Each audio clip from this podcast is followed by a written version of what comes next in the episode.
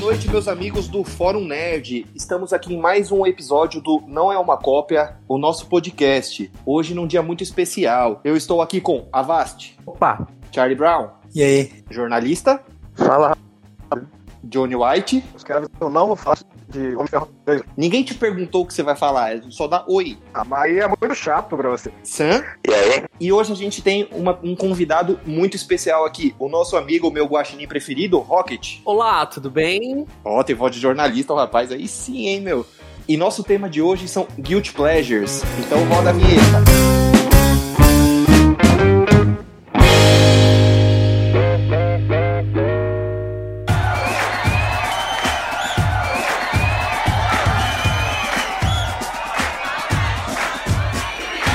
E galera, como a gente tem um convidado muito especial aqui, eu gostaria de passar a palavra pra ele, pra ele começar falando dos filmes, dos guilt pleasures, das séries, das animações, do que ele quiser. Rocket. Então, o primeiro filme que eu queria falar, na verdade, é uma trilogia que eu gosto dos dois primeiros e que eu tenho vergonha de admitir pra qualquer pessoa, mas que quando eu tô sozinho, eu ouço as músicas e eu canto as músicas e eu sou extremamente feliz. Que é High School Musical, os dois Nossa. primeiros High School Musicals com Zac Efron e Vanessa Hudgens. Eu sei todas as músicas e eu lembro das cenas, das falas e de tudo. Eu acho muito bonito. Você acha o Zac Efron um homem bonito, Rocket? É, é, você assiste só por causa do Zac Efron, né? Ele é bem bonito, né? Não posso negar isso. O Charlie Brown tem um cabelo igual ao dele, a gente já viu umas fotos, hein? É. É. É, não.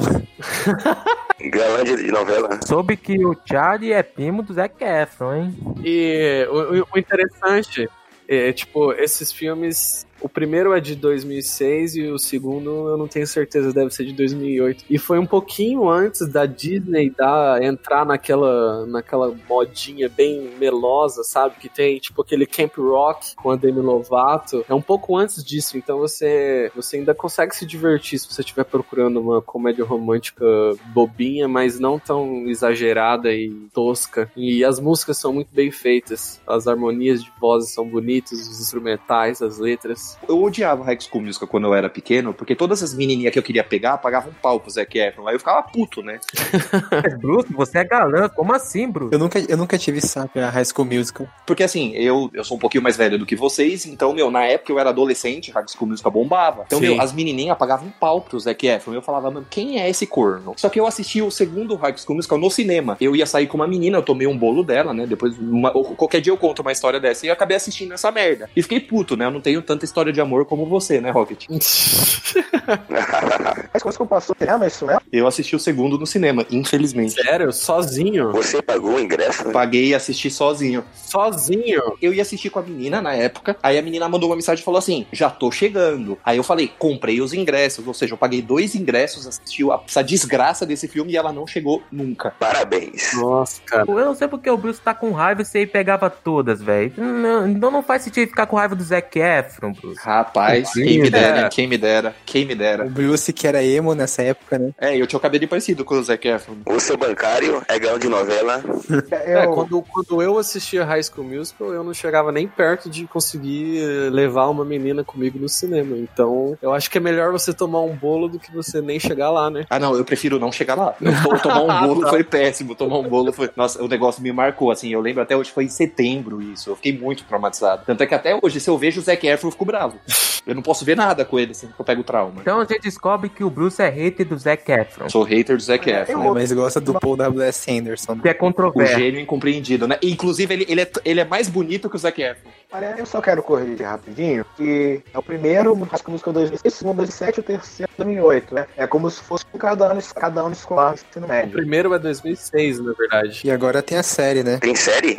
É sério? Caraca, É, agora tem, a tem série no Disney Plus. O primeiro filme é em 2006, o segundo é em 2007, o terceiro é em 2008. Aí, em 2011, fizeram os spin-offs e depois veio a série, que é no mesmo universo do filme, mas é com outros personagens em outra escola. Mentira. Acho que esse, que esses sejam filmes ruins. Eu, eu não sei os outros. Eu me lembro que eu realmente gostava das músicas, dos personagens. Pra época fazia sentido, você entende? Sim, exato. Inclusive, em termos de roteiro, de roteiro, ambientação, é um filme até que bem decente. Ah, assim, eu vi esses filmes aí hum, há uns, uns tempos atrás e eu vendo hoje é, bre- é, é muito brega pra caramba. Mas naquela época podia ser bom pra garotada, né? Então eu respeito por causa da época. Mas assim, não é meu filme, não é meu filme favorito, né? Então vai quem gosta. Eu acho que pra gente analisar o filme, a gente tem que ter uma ideia também do público-alvo. Ele não é um o público-alvo geralmente dele são adolescentes e com foco em meninas. Eu acredito nisso. Do que, que vocês estão falando? De High School Musical, o foco. High School Musical.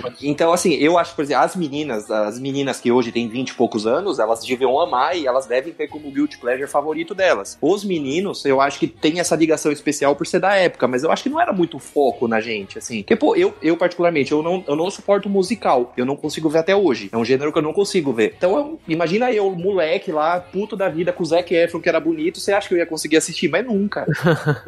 Eu Eu gostava tinha invejinha dele. Mas o- a história do filme tem uma sacada muito interessante. Se você comparar com outras comédias românticas artificiais, assim, que é a questão dos mocinhos serem os verdadeiros vilões e os vilões, na verdade, serem os mocinhos. Porque a menina, a metida do filme, que é a vilã, que é a Sharpay, ela não é a vilã. Ela, quando você assiste o filme mais velho, você percebe que, na verdade, ela é a injustiçada, porque ela sempre lutou pra estar dentro do mundo da arte e do canto lá, e chega o Zac Efron e a menina lá, que nunca tiveram nada a ver com isso, e roubam o lugar dela, entendeu? Então, é, é bem interessante isso. E a Sharpay tinha um irmão também, se eu não estiver enganado, né? Sim, sim. Que era um loirinho, eu lembro. Não lembro o nome dele, mas eu lembro que- que Ryan. Isso, isso, que tinha umas meninas também que pagavam um pauzinho pra ele. Sim, mas ele era, se eu não me engano, o personagem é gay, né? Ou bissexual, algo do tipo. É, na época eu pensava que o Zac Efron era também, né? Na época todos, eu pensava que ele era, assim, eu tinha tanto ódio dele que eu falei, será? Eu acho que ele é, porque essas meninas não podem ter chance com ele, como se fosse que elas teriam, né? Ô, Bruce, Bruce, o que você vai fazer quando o Zac Efron estrelar um filme do Paul W.S. Anderson? Vai virar meu ator favorito. E vai amar, com É, certeza. Vai virar o meu ator, mas o Paul W.S. Anderson é mais bonito que ele, né? A gente precisa admitir, né? Aham. Sabe uma coisa que eu, que eu acabei de perceber? É que três filmes que eu, que eu deixei aberto aqui no, na internet, caso eu vá falar, os três têm o Zac Efron. Quais são os outros? Hum, Exceção. o Baywatch. O outro é 17 outra vez. Que eu adoro esse filme. Eu gosto desse filme. Não, eu acho bom. E o outro eu tenho realmente vergonha de ver esse filme, porque o Robert De Niro é. Não, não, Rocket, não, não, não, não Robert fala, é não meu fala, não fala. Robert De Niro é meu ator favorito, cara. E eu também. acho, eu acho uma vergonha isso aqui, mas eu, eu não consigo não gostar desse filme, que é o Dirty Grandpa, tirando Não. o atraso. Não, Nossa. tô chorando. Eu odeio esse filme. Cobradinha pra te. Nossa, é uma delícia. vergonha. o Denil, nessa época, 2000, 2010, tava numa época que ele aceitava qualquer coisa, né? Mas assim, esse filme é de 2016, tá? Só pra ele não é nenhuma antiguidade, não, tá? Ele é de 2016. Esse Meu filme. Deus do- A ideia do filme, eu, eu, eu não acho zoada, assim, ah, ele, o Zac Efron é um certinho no filme, e o De Niro é o avô dele que quer meio que salvar ele de um casamento infeliz, uma coisa assim. Só que o De Niro que é a porra louca, o Zac Efron é todo coxinha, todo caxias. A ideia é muito legal, mas é muito vergonha alheia você ver o Robert De Niro pagando tetinha no filme, sabe? Meu, é muito É vergonhoso. uma Meu porcaria. Deus, isso acontece? Acontece muitas vezes, muitas vezes. O mais esquisito é ah, o pessoal forçar a barra de que essas menininhas gostosas de 22 anos sentem atração sexual por velhos de 65, 70, com barriga É. de show, tá ligado? Quem Se ele fizesse a coisa mais natural, tipo, ele conhecer uma, uma quarentona e ele fosse um pouco mais magro e menos com cara de ameixa, tudo bem, mas eles forçam umas, umas situações muito, muito tensas. Mas o filme é muito gostoso de assistir, cara. De tão ridículo, ele é legal. É, e você falou do 17 outra vez, é um filme que eu gosto muito, porque assim, não sei se você sabe, mas eu sou um puta fanboy de Friends. Em 17 outra vez tem o Chandler, né? O Matthew Perry. Nossa, eu detesto Friends, cara. Peraí, como assim? Ó, Isso, tipo, isso, não. isso, Nossa, isso. Mas caralho, mano. Eu tô muito puto. Eu, eu tô muito puto. Friends agora. não vale nada. Meu, ele, ele gosta de Dirty Grandpa e não gosta de Friends. Cancelado, cancelei o Rocket. É, o Bruce gosta de Paul W.S. Anderson e Friends. Gosto de Friends, Friends é uma série que, foi tão copiada, foi tão- copiada que ela ficou é, genérica. Tá contando o pato. Em resumo, ele falou que Friends é uma série que foi tão ao longo dos anos que se tornou já isso, acabou. Exatamente. Não, mas assim, mas Friends é é uma série que ela não conversa muito com a galera da nossa época. Friends conversa com uma galera hoje que tem mais de 30 anos. Por quê? Porque Friends é- fala sobre o primeiro emprego, sobre o primeiro amor, sobre a emancipação. Calma, Charlie, não é da Arlequina que tá falando, Charlie, calma. Tá bom, a tá bom. emancipação de um, de um adulto, de uma pessoa que sai de casa, que vai morar sozinho. Então, assim, convenhamos, quem daqui vive isso? Entendi, é uma cena pessoa chata. Tipo isso. Cancelado Não, também, não, Sam. não, não, não, calma aí. Ah, cara, É, é só uma desculpinha do Bruce, é passada de pano. Se você assistir a série quando você tem 14, 15 anos e você não tem merda nenhuma na cabeça, você acaba no mesmo. Mas, por exemplo, eu vi a série quando eu tinha uns 20, 21 anos e eu já comecei a me identificar com várias coisas ali. Por exemplo, a busca por emprego, é, ter um relacionamento. Então, eu acho que realmente conversa mais com pessoas maduras. Mas não é só porque um adolescente catarrento viu e não gostou que quer dizer que é ruim. Nossa, o cara ficou puto agora. Ah, Não, cara, mas, eu- mas não é. É que assim, vocês têm que entender que o- muita gente compara Friends com How You Meet Your Mother. How I Met Your Mother. Isso. Mas elas são séries que elas conversam com gerações diferentes, tá? Eu comecei a assistir Friends com 18 anos. Então, quando eu comecei a assistir Friends, eu já trabalhava. Friends fala muito de emprego. Então, pra mim, na hora, a série já me ganhou nisso. É, ah, cara, cara, olha, Porque olha. Friends fala de você ganhar mal, de você ter um primeiro emprego, de você ganhar mal, de você querer convidar uma menina e você não ter dinheiro pra pagar pra sair com ela, tá? Não é prostituta Olha, que eu tô falando, é chamar chutar, tá? Eu, eu, eu eu, acho que- entendo, eu entendo o seu ponto, mas eu mesmo gosto muito de How I Met Your Mother e eu não gosto de Friends. Mas eu, eu não concordo com você porque eu passei por situações que acontecem naquela série. Eu também já tive mais de um emprego, eu já saí de casa, eu moro sozinho, eu já tive relacionamentos que não deram certo e eu acho que o, o critério pra você gostar de uma obra ou não não é simplesmente você se identificar com ela, com a situação. Você tem que se identificar com a maneira em que essa situação é apresentada. E a série é, é muito brega, cara. É meio forçadinha. assim. Eu não acho E que ela é brega, Robert. É que eu acho que É, ela, é- ela começa em 94, então assim, ela começa há 26 anos atrás, tá? Então eu acho que a história que ela é contada, ela é muito diferente do, do que é hoje. Hoje em dia, ninguém vive como a Rachel vivia na época, por exemplo, que é a Jennifer Aniston, sabe? Mas se você assistir essa série, sei lá, há 10 anos atrás, começasse a assistir, você ia se identificar, porque 10 anos atrás o mundo era mais parecido com o de 20 e tantos. Hoje em dia muita coisa mudou. Tanto é que Friends ele faz umas piadas que se fizesse hoje em dia, a galera do Twitter cancelava a série. Mas já cancelaram, você não. não, é, o pessoal do Twitter faz um re- revisita a série, aí sempre estão procurando defeitos nela, coisas que envelheceram mal e tudo mais. É que nem, ó, uma coisa que não tem nada a ver, tá repassando fina estampa na Globo. Meu, eu fiquei pensando esses dias, eu assisti um, epi- um capítulo, eu falei, mano, se essa novela passasse hoje, a, Glo- a Globo ia ter que tirar do ar. Bruce novela? Noveleiro. É, mas ela passa hoje em dia. Não, mas se ela fosse lançada hoje em dia, Ah, se ela fosse lançada hoje em dia, porque, cara, tem uma mulher que tem um funcionário que é homossexual, ela chama ele de slave, que é escravo, e chama ele de biba. Mano, onde, onde É. que uma novela hoje em dia faria isso? Novelas antes da Não, lacração. Não, e ela, e ela é uma novela de 2010 ou 2011, eu acho. Então, assim, ela nem é tão antiga assim. Mas, meu, se ela fosse lançada hoje em dia, nossa, o pessoal ia cancelar ela no primeiro capítulo. com uma certa razão, né? Mas tudo bem. Sim, com toda razão. Porque, mano, você chamar uma pessoa de escrava é, é muito forte, sabe?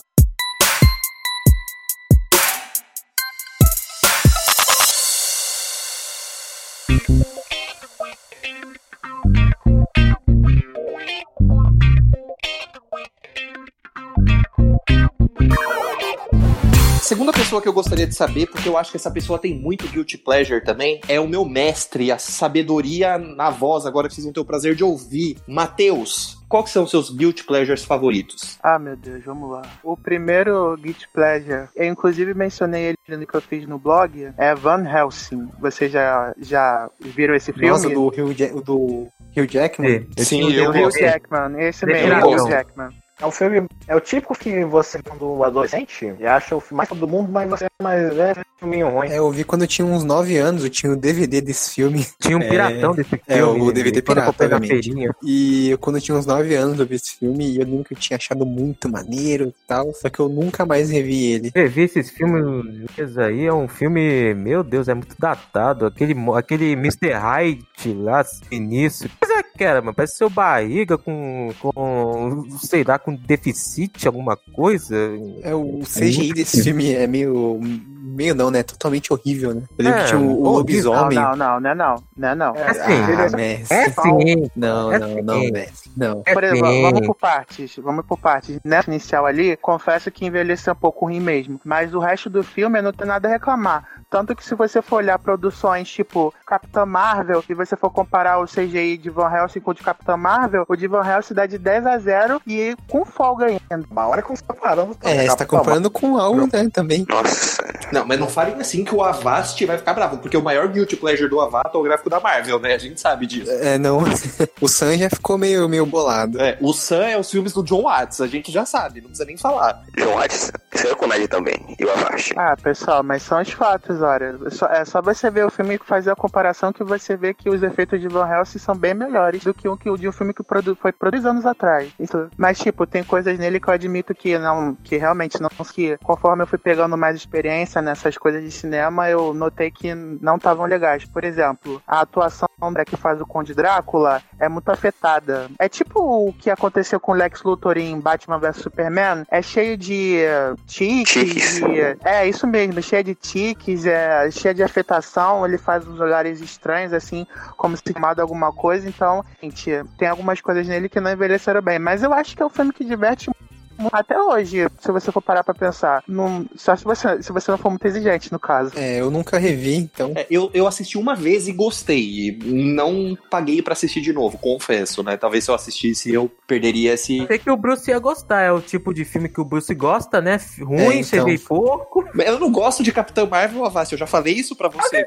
Nada tem a ver hoje. Ih, Rapaz, Sentiu, sentiu, hein? Sentiu. até afinou a voz. É, sentiu. Aí, ele tá dizendo que no filme descobrem mais à frente que o Van Helsing, que o nome real do Van Helsing é Gabriel e que ele é a mão, parece que é tipo um anjo caído que veio pra Terra fazer o trabalho de Deus. Uma coisa assim. Não explicou muito essa parte também não, é mais implícito mesmo. Que Até merda. o roteiro é ruim. porra, essa? Não foi o que essa ideia? Não, não, mas tipo, eu acho a ideia interessante de darem os monstros clássicos, tipo Moon, é, Frankenstein, Lobisomem Drácula, mas o Van Helsing juntar no filme. O problema realmente foi na execução, porque o roteiro começa a, a com a história, ele apresenta os personagens de uma maneira meio, meio porca, sabe? Tipo, ah, é, ele é irmão dela, mas morreu, aí ela tá procurando vingança, é, é tudo muito superficial. Mas assim, é um filme que funciona pelo conjunto, porque cenas de ações bem memoráveis, pelo menos eu acho até hoje. A trilha dele, composta pelo Alan Silva Vingadores Ultimato, é sensacional. E o Hugh Jackman e a Kate Beckinsale, eles têm muita química, na minha opinião. Tanto que eu achei até um pecado eles não fazerem nenhum filme juntos depois, porque eu gostei muito da química deles. E ela, ela tem uma química com quase todos os atores que contracenam com ela em diferentes filmes, se vocês perceberem. Se você assistir até clique com ela, ela tem muita química com o Adam Sandler. É muito difícil você ver o Adam Sandler ter química com alguém, assim.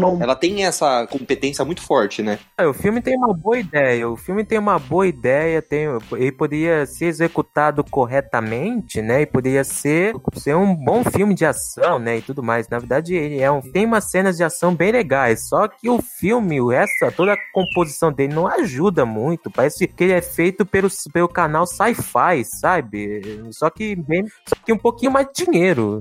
Ah, não, não. Sci-fi, pô, sci-fi é até uma ofensa, pô. Eles gastaram 170 milhões nesse filme. Pra época, os efeitos eram de ponta mesmo. Tanto que, se eu não me engano, esse, o diretor desse filme é o mesmo dos filmes da Múmia, com o Brandon Fraser. Não, não, não, mas, mas, mestre, uns anos antes tinha o Senhor dos Anéis. Mas, Não cara, se essa. você for parar pra pensar, até o Senhor dos Anéis, alguns efeitos não eram tão bem assim, Não, o não. Gollum, o Gollum, compara o Gollum com esse lobisomem que eu acabei de postar ali na barra. Você acha que tem, cabe- tem cabimento? Eu sou mais o lobisomem. Eu tentei assistir é, Senhor dos Anéis, eu dormi assistindo. Eu acho muito chato. eu Nossa, acho muito chato, de verdade, muito chato. De verdade, é muito chato. Não, mas, gente, não, sério. O Senhor dos Anéis é insuportável. Não, é sacanagem. A pessoa vai ver uma obra-prima como Os Anéis e dorme, porcaria de Resident Evil, e acha que é o melhor filme do mundo. Meu Deus, né? Não, nunca, nunca falei que é o Puta que melhor filme pariu, do mundo. Bruce. Eu falei que é top 3. Não dá mais pra aguentar esse homem. Cancelado, tá cancelado, Bruce. O mestre já falou a opinião dele, né? Tem uma pessoa que eu tenho muita curiosidade de saber, porque ela parece ser um pouco menos paciente pra esse tipo de filme, que é o Charlie. Charlie, qual é o seu ou os seus Guilty Pleasures favoritos? Então, eu separei dois filmes. Um que é o Fundo do Poço, né? Do lixo absoluto, que eu amo, e outro que é um filme recente, totalmente polêmico, uma saga que eu amo, mas que, enfim, é um, é um filme que. Não, não, não, pelo amor de Deus. É, eu começar por esse filme então, que é o Star Wars Episódio 9, A Ascensão Skywalker.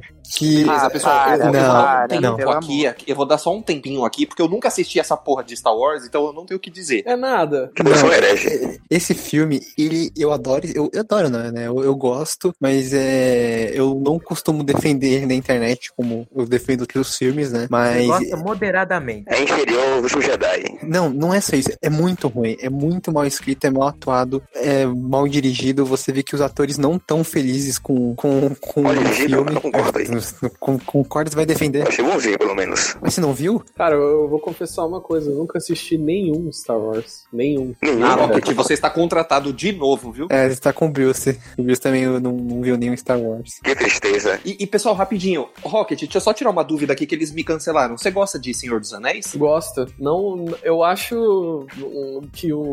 Eu acho os elogios a esse filme, a essa trilogia, um pouco superestimados, assim, mas eu reconheço a qualidade. Não é algo que eu sou, seja fã, mas eu reconheço o valor. Eu só assisti o primeiro filme e eu briguei muito com o sono contra ele, mas eu falei, não, eu preciso assistir o primeiro, pelo, pelo menos pra falar pras pessoas que eu assisti o um, né? Então, Pelo assim, amor de Deus, é, é, mas é que nem Avatar, por exemplo, todo mundo ama, mas eu odeio, mas eu já cortei totalmente o foco. Vamos voltar pro Charlie aqui, vai. É, detalhe, não, detalhe que esse podcast aqui não é o de Guilty Pleasure, mas é o podcast dos filmes favoritos do Bruce, né? Sim, sim. O- Ou os Pois não é, favoritos, tá né? Saindo, tá saindo um pior que o outro. Vai, continua, continua aí com o Star Wars, pessoal. Star Wars 9 é muito ruim, é uma bosta, mas eu, sei lá, eu sou meio que eu sou um fanboy de Star Wars, né? Eu amo quase todos os filmes, quase tudo desse universo. Então eu no cinema me contorcia de ódio ao mesmo tempo em que quando aconteceu tinha algumas cenas em que eu me emocionava, entre aspas, né? O- tipo a cena das naves ou aquela cena muito. Não, não chorei, eu não, não choro com filme. É, Nossa, é frio. o máximo que eu cheguei perto foi o Luke morrendo no episódio 8, que ali foi, ali foi uma facada no meu coração, né? Nossa. Mas o episódio 9 é a cena que a Ray, por exemplo, tá com os dois sabres fazendo um X, puta que pariu, enquanto o Palpatine joga um raio mortal nela e ela rebatendo e fazendo um discurso mega genérico. É uma típica cena que é uma bosta, é mal construída, é, tudo nela não funciona, mas eu acabo gostando dela. Uma dúvida de vocês que gostam, são fãs de Star Wars. Pra eu que nunca assisti, eu tenho a sensação de que talvez o único filme recente da franquia que talvez possa ser considerado um guilty pleasure seja Solo. Porque os outros filmes, embora muitas pessoas eles sejam discutíveis, mas eles não são ruins, propriamente ruins, né? Ou são. Nem solo, nem Eu solo só- é ruim. É solo, é bom. Não, o Solo eu digo porque Solo é um filme que meio que, tipo, eu não conheço ninguém que defende Solo. Eu defendo. Não, eu defendo. É, vocês dois só, assim, eu vejo muita gente que, meu, massacra o filme, mas eu nunca assisti, eu não posso opinar, né? Por isso que eu perguntei. É, Essas pessoas que massacram também não assistiram o filme. É que solo dividiu É opiniões. Porque o pessoal, o pessoal não queria ver o Han Solo interpretado por outro cara que é Harrison Ford. É, e teve os problemas de produção, então muita gente já foi com essa visão de que ah, vai ser ruim e não sei o quê. Mas convenhamos, né? Eu só quero deixar registrado. É, Phil Lord, Chris maior, maior, maior, Howard. Ah, isso é, isso é, isso é fato, né? Mas, enfim, o Solo é um bom filme e não vamos discutir isso. Deixa eu te contar uma história de quando eu fui ver o, esse episódio 9 do Star Wars. Tá, vai lá, mestre. Lá pro final, quando tava tendo a batalha, a batalha e depois tudo acaba, quando a Rey dá um beijo no Kylo Ren, tinha uma do meu lado que ela a gente gritou pro sistema assim: Tá de sacanagem, filha da puta, romantizando o relacionamento abusivo. Aí eu fiquei tipo, caralho, ela não tava errada, porque até eu tava ficando puto com isso. Ele, Não, esse isso é filme uma bosta muito, mesmo. É muito cagado. Esse filme é muito cagado mesmo. Não, esse filme é muito ruim mesmo. O Palpatine é legal, pelo As menos, eu acho. decisões criativas dele não funcionam, mas ele, como entretenimento, eu acho ele legal. Diverte legal, dá papo bem. O problema é, se você for fã, acredito que você não deve gostar muito. É quem tentar agradar o, o fandom inteiro. Quem não gostou de Último Jedi, quem gostou também. Então é Sim, foi meio ele- problema disso. Então, o filme, ele, eles realmente tentaram mudar tudo que aconteceu no episódio 8, né? Por isso que eles ouviram fã- a parte do fandom que odiou o episódio 8. E por isso ficava tudo muito jogado, todo aquele lance da, da Rey ser neta do Palpatine, não faz o menor sentido. Isso, inclusive, na hora que aconteceu, que foi revelado, eu coloquei a mão na minha cabeça e pensei, meu Deus, esse filme, o que, que vai, o que vai vir por aí, né? Mas ele tem coisas boas, tipo, a fotografia, uma das coisas legais, a, trilha sonora do John Williams é bacaninha, né? Ah, Ah, tem não, discordo. Ah, é, é O. John Williams não compõe uma trilha boa pra Star Wars há anos. Ele tá sempre repetindo os mesmos temas dos outros episódios. É? Não, pode repetir, a trilha, a trilha é ótima. Pode repetir que eu, que eu tô satisfeito. Não, não, tipo assim, mas não é bem uma trilha original se ele repete o tema dos outros filmes, né? Então, tipo, uma trilha própria, própria mesmo, que é toda original, ele já não faz Ah, sim. pros filmes de Star Wars há anos. Sim, sim. Até na trilogia mesmo. Prelúdio, ele, ele ele novos temas, inclusive, mas pra essa trilogia sequel, que é como o pessoal chama, eu achei a trilha mega genérica. Ah, eu acho que ela é eficiente, ela é uma repetição mesmo do. Não tem quase nada de original, mas ainda assim, trilha de Star Wars Assim como filmes. foda. É, não, não, não fale isso. Eu É, falou. E a trilha acaba funcionando no filme, né? Mas de fato é um filme que eu realmente não, não defendo muito, né? E tem coisas tipo esse relacionamento da Rey com o, com o Kylo Ren, que Kylo puta Ren. que pariu, né? Que é insuportável, não funciona, é errado, né? Totalmente errado eles terem feito isso. Kylo Ren é o Adam Driver? Isso, é ele mesmo. Ignoraram o romance entre Finn e a Rose. É, a Rose não existe nesse filme, basicamente, né? É, desapareceu. Aparece um segundo e vai embora. E tem aquele final horroroso que do a Rey Skywalker que, puta que pariu. Por quê? Por quê? Qual é o seu nome? Rey. Ray o quê? Rey Skywalker.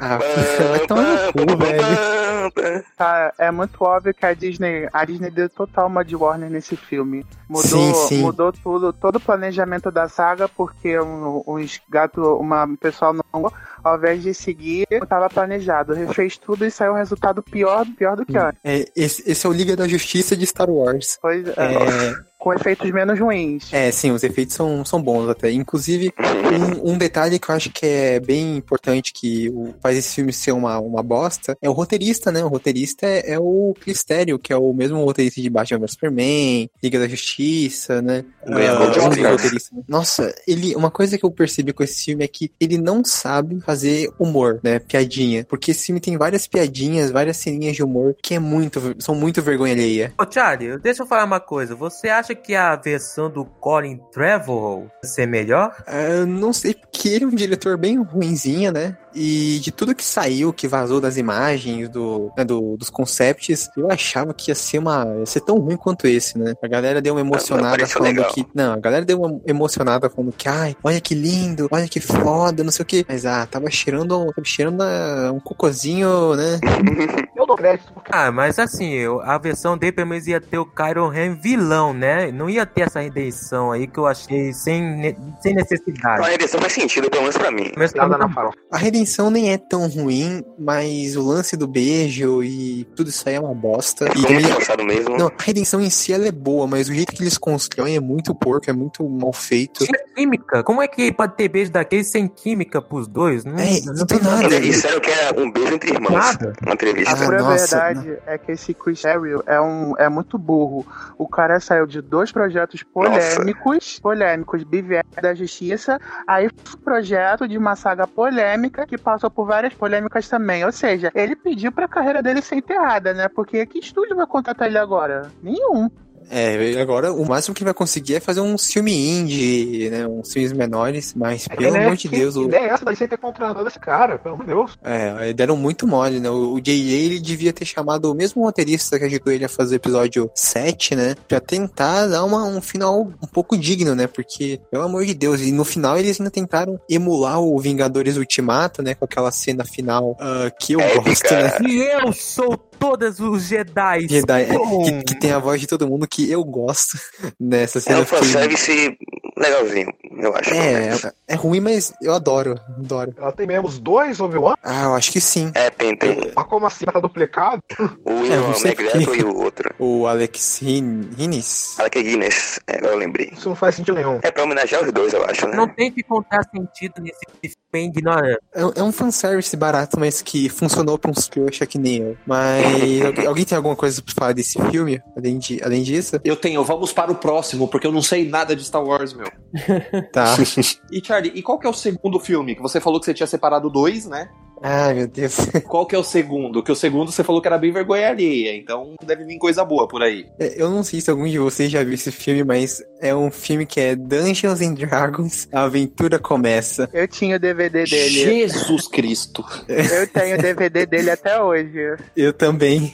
Só vi a capa desse filme e já me afastei dele. Nunca vi esse filme, nem quero ver. Nossa, esse filme é dureza, é Eu dureza. lembro que quando eu era criança eu adorava esse filme, mas hoje em dia tá mega, mega, mega datado. Datado. É, eu vi quando era criança mesmo. Esse filme eu só sei que tem uns actings bizarros, bizarro, tosco Do Jeremy Irons. É, não, esse filme, ele, ele é nojento, ele é, assim, tem a cena inicial que tem um dragão sendo morto, é horroroso, tem umas cenas que eu acho que o Jeremy Irons vira um dragão no final também, é, é horroroso, horroroso, só que eu via quando era criança, né, eu, eu amava esse filme, ele era uma, uma aventura bem descompromissada, com os personagens legais e, enfim, eu me emocionava, em- me emocionava, né, eu, eu curtia, eu me investia muito nesse, nesse filme quando eu era criança, então ele acabou tendo um lugarzinho no meu coração nerd. Uma curiosidade sobre o Jeremy Irons, né, é que ele é um muito bom ator que só faz, só faz não, faz muito filme ruim, né? Curioso como o Jeremy Irons consegue entrar numas bombas que, meu Deus do céu. É, tem que em reformar o banheiro, né? Mas em compensação e entre obras muito boas como o Watchmen. Não, ele tem filmes muito bons, ele é muito bom ator, né? Mas ele, ele faz muito filme ruim também. Ele parece o Michael Fassbender. E o nosso convidado Rocket, o que, que você acha desse filme do Charlie Brown? Você já assistiu, Rocket? Conhece? Eu não, eu não cheguei a assistir, mas eu até hoje eu discordo um pouco dessa, desse termo datado. Eu acho que a culpa não é necessariamente dos filmes em si, e sim da maneira com que a gente interpreta filmes. Tipo, a gente. Eu, por exemplo, eu adoro Batman e Robin. Era um dos filmes que eu ia citar hoje. Foi o filme que eu mais assisti na minha vida quando eu era criança. Eu assistia repetidamente no VHS. E a questão não é que o filme ficou datado, é que a gente envelheceu. São filmes feitos para um público mais jovem. Então, a partir do momento que a gente deixa de ser jovem, a gente deixa de gostar do filme. Mas isso não é, não é uma culpa do filme, é uma culpa nossa. Mas É, não eu- necessariamente datado quer dizer que, o, que a história envelheceu mal, e sim o visual do filme e outras coisas. É, Não, eu- caso, realmente tem que especificar a qual coisa você se refere, mas normal, tipo. O Múmia, por exemplo, é datado em efeitos visuais. Aquele escorpião rei horrível, mas a trama dele é, é normal até hoje. Aí, na moral, eu não vou dizer que Batman Robin, nunca, eu acho que foi ruim, não me entendam, mas nunca achei esse horror todo que todo mundo fala, né? Só era Ah, já, já, já que, já que você tocou no assunto, é, eu, eu não tenho muita moral pra dizer. Tipo, meu pai era um grande fã de filmes quando eu era jovem, ele pirateava tudo na fita, né? E era, era um filme que a lembrança que eu tenho é que eu terminava de assistir e falava, rebobina que eu quero assistir de novo. E eu via repetidas vezes. E até hoje eu adoro o Senhor Frio do Schwarzenegger e eu adoro a Era Venenosa da Uma Eu adoro Thurman. ela também, da Uma Thurman. É, ela é muito sensual, né, cara? Eu tenho, eu, Ela tenho é. uma tatuagem dela no meu braço. Nossa, que vergonha. Eu tenho uma do Arbok do Pokémon. Olha que vergonha. Deus, eu não Nossa. tô acreditando no que vocês estão falando. E eh, eu realmente eu tento levar isso em consideração. Ao invés da gente dizer que os efeitos ou a história de tal filme tá datada, é a gente que envelheceu e ficou mais exigente, né? Tipo, a gente se acostumou com produções mais modernas, com histórias mais bem criadas e, e é isso. Eu, eu continuo gostando desses filmes na mesma proporção. Olha, eu, te- eu sempre tive uma teoria que eu queria até não entrar muito em detalhes, mas perguntar a opinião de vocês. Quando a gente entra nesse negócio de filmes datados, eu lembro que um- um tempo atrás eu até publiquei essa opinião minha no site, deu uma discussão, que é assim, eu, eu acho que as pessoas, a gente é muito altamente manipulativo, tá? Por exemplo, quando Batman e Robin foi lançado lá em 1997, provavelmente o filme não tem esse hate todo que ele tem hoje. O que que acontece? Por que, que as pessoas costumam mudar tanto de opinião e radicalmente com o tempo? E o mesmo vale pra qualquer filme de herói. Por exemplo, eu vejo muita gente que hoje fala mal de Vingadores Ultimato. Ultimato não, desculpa, Vingadores Era de Ultron. Só que em 2015 não teve esse hate que esse filme tem hoje. O que, que aconteceu nesses cinco anos que a galera começou a de gostar ou de amar desse filme, hoje passou a odiar? O que, que vocês acham que acontece com isso? Eu não lembro muito bem da recepção desse filme, mas eu acho que a maioria. Mas só que eu lembro que eu nunca gostei desse filme. Eu saí bem decepcionado do cinema com tudo. Não, mas eu lembro que eu, especificamente do Vingadores Era de Ultron, ele foi um filme que a galera falou, ah, ele não é melhor do que o primeiro. Isso foi um consenso. Mas eu não via ninguém É, na época hoje, falando, né? nossa, que bosta de filme. Hoje em dia quase todo mundo fala isso. Isso se chama hype. Na época, todo mundo achava um filme incrível, maravilhoso. Eu, por exemplo, nunca gostei do Vingadores 2, né? O Vingadores Era de Ultron. Uhum. Mas, inclusive, pra ter ideia, o Vingadores 2, quando saiu, todo mundo falou que era incrível, que era melhor que o primeiro, né? O filme bateu um bilhão. Só que, assim, passou um mês depois da estreia do filme, todo mundo foi meio que, ah, não era tão bom, né? Ah, eu prefiro o primeiro. Até a Disney, né? Um, acho que foi o Bob Iger que falou que, ah, é, esse não foi um filme que a gente queria ter feito, né? Aí começou a ter todas as notícias, os problemas de bastidores e tudo mais. Então, a gente vai muito no hype. O próprio Liga da Justiça, na primeira semana do filme sair, eu lembro que tinha um monte de gente que saiu do filme falando que, ah, filme legal, né? Ah, esse filme, finalmente, né? Um, um filme, um filme bom, não sei o que, o filme até que é bom. E, assim, passou um mês, todo mundo percebeu o lixo que era, né? Então é coisa do, do hype.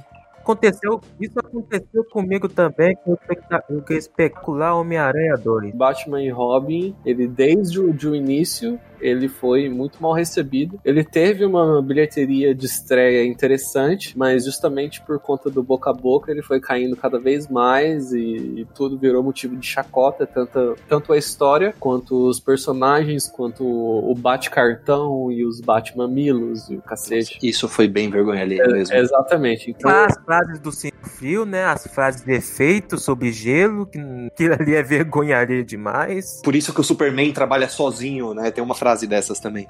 Né, o problema de Batman Robin é que ele não foi feito com os caras pensando tempo. Ele estava pensando nas anos 60. Exatamente. É, a tá ideia era, era não se levar a sério. E eu acho que eles foram muito bem. A Warner queria fazer algo mais, mais leve comparado a, a Superman Returns. Então, Eternamente e Batman e, e Robins foi tudo isso. E mais leve. Só que eles exageraram leve. Mas o, o Rocket, você gosta até daquele Bane é, chofer que parece um ator pornô às vezes? Não, o, o Bane realmente é indefensável, mas. E o Sr. Phil falando. Eu gosto, cara. Eu sou. Eu, Showdown. eu dou, dou minha cara tapa, mas eu adoro o Senhor Frio do Schwarzenegger. Não, não posso negar. Eu, eu nem acho o design ruim, mas o que mais me incomoda esse filme é que tudo o, o, o mote do personagem, né? O objetivo dele era conseguir uma, uma, um soro, né? Uma cura pra, pra esposa dele, pra doença da esposa dele. Só que enquanto isso, ele não só fazia aquelas festas, se divertia, mas tinha aquelas cenas em que ele tava, tipo, sentado e vinha um monte de garoto que ficava pulando em cima dele. tipo, caralho, você não queria salvar sua esposa, seu filho da puta? Por que você tá fazendo isso? É isso que torna o filme divertido, cara. Ah, não dá. Desculpa. Mas E- aí, essa- mas, mas aí eu pergunto, o, o Avast, você gosta desse filme? Ah, eu acho mais ou menos. Eu acho um filme ruim, mas assim, eu acho que dá pra assistir quando você não quer pensar em nada na vida. Mas de Ragnarok você gosta, né, safado? O, o Avast, pessoal, acontece o seguinte: ele só gosta de filme de humor se ele é produzido pelo Kevin Feige. Se não for, é uma merda pra ele. Não, não, não, não, não. Você. É verdade. Ó, eu não vou dar spoiler, mas os filmes Ed Presley que eu vou falar aqui é um de comédia. E você vai, você vai tirar tudo que você disse, seu.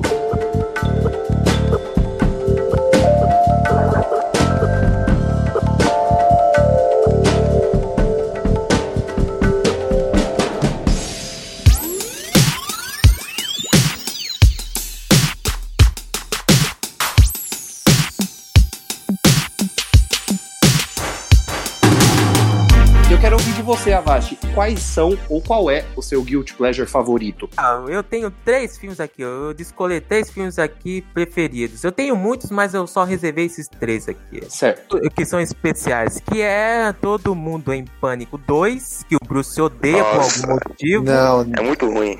Motoqueiro Fantasma, do Nicolas Foda Cage.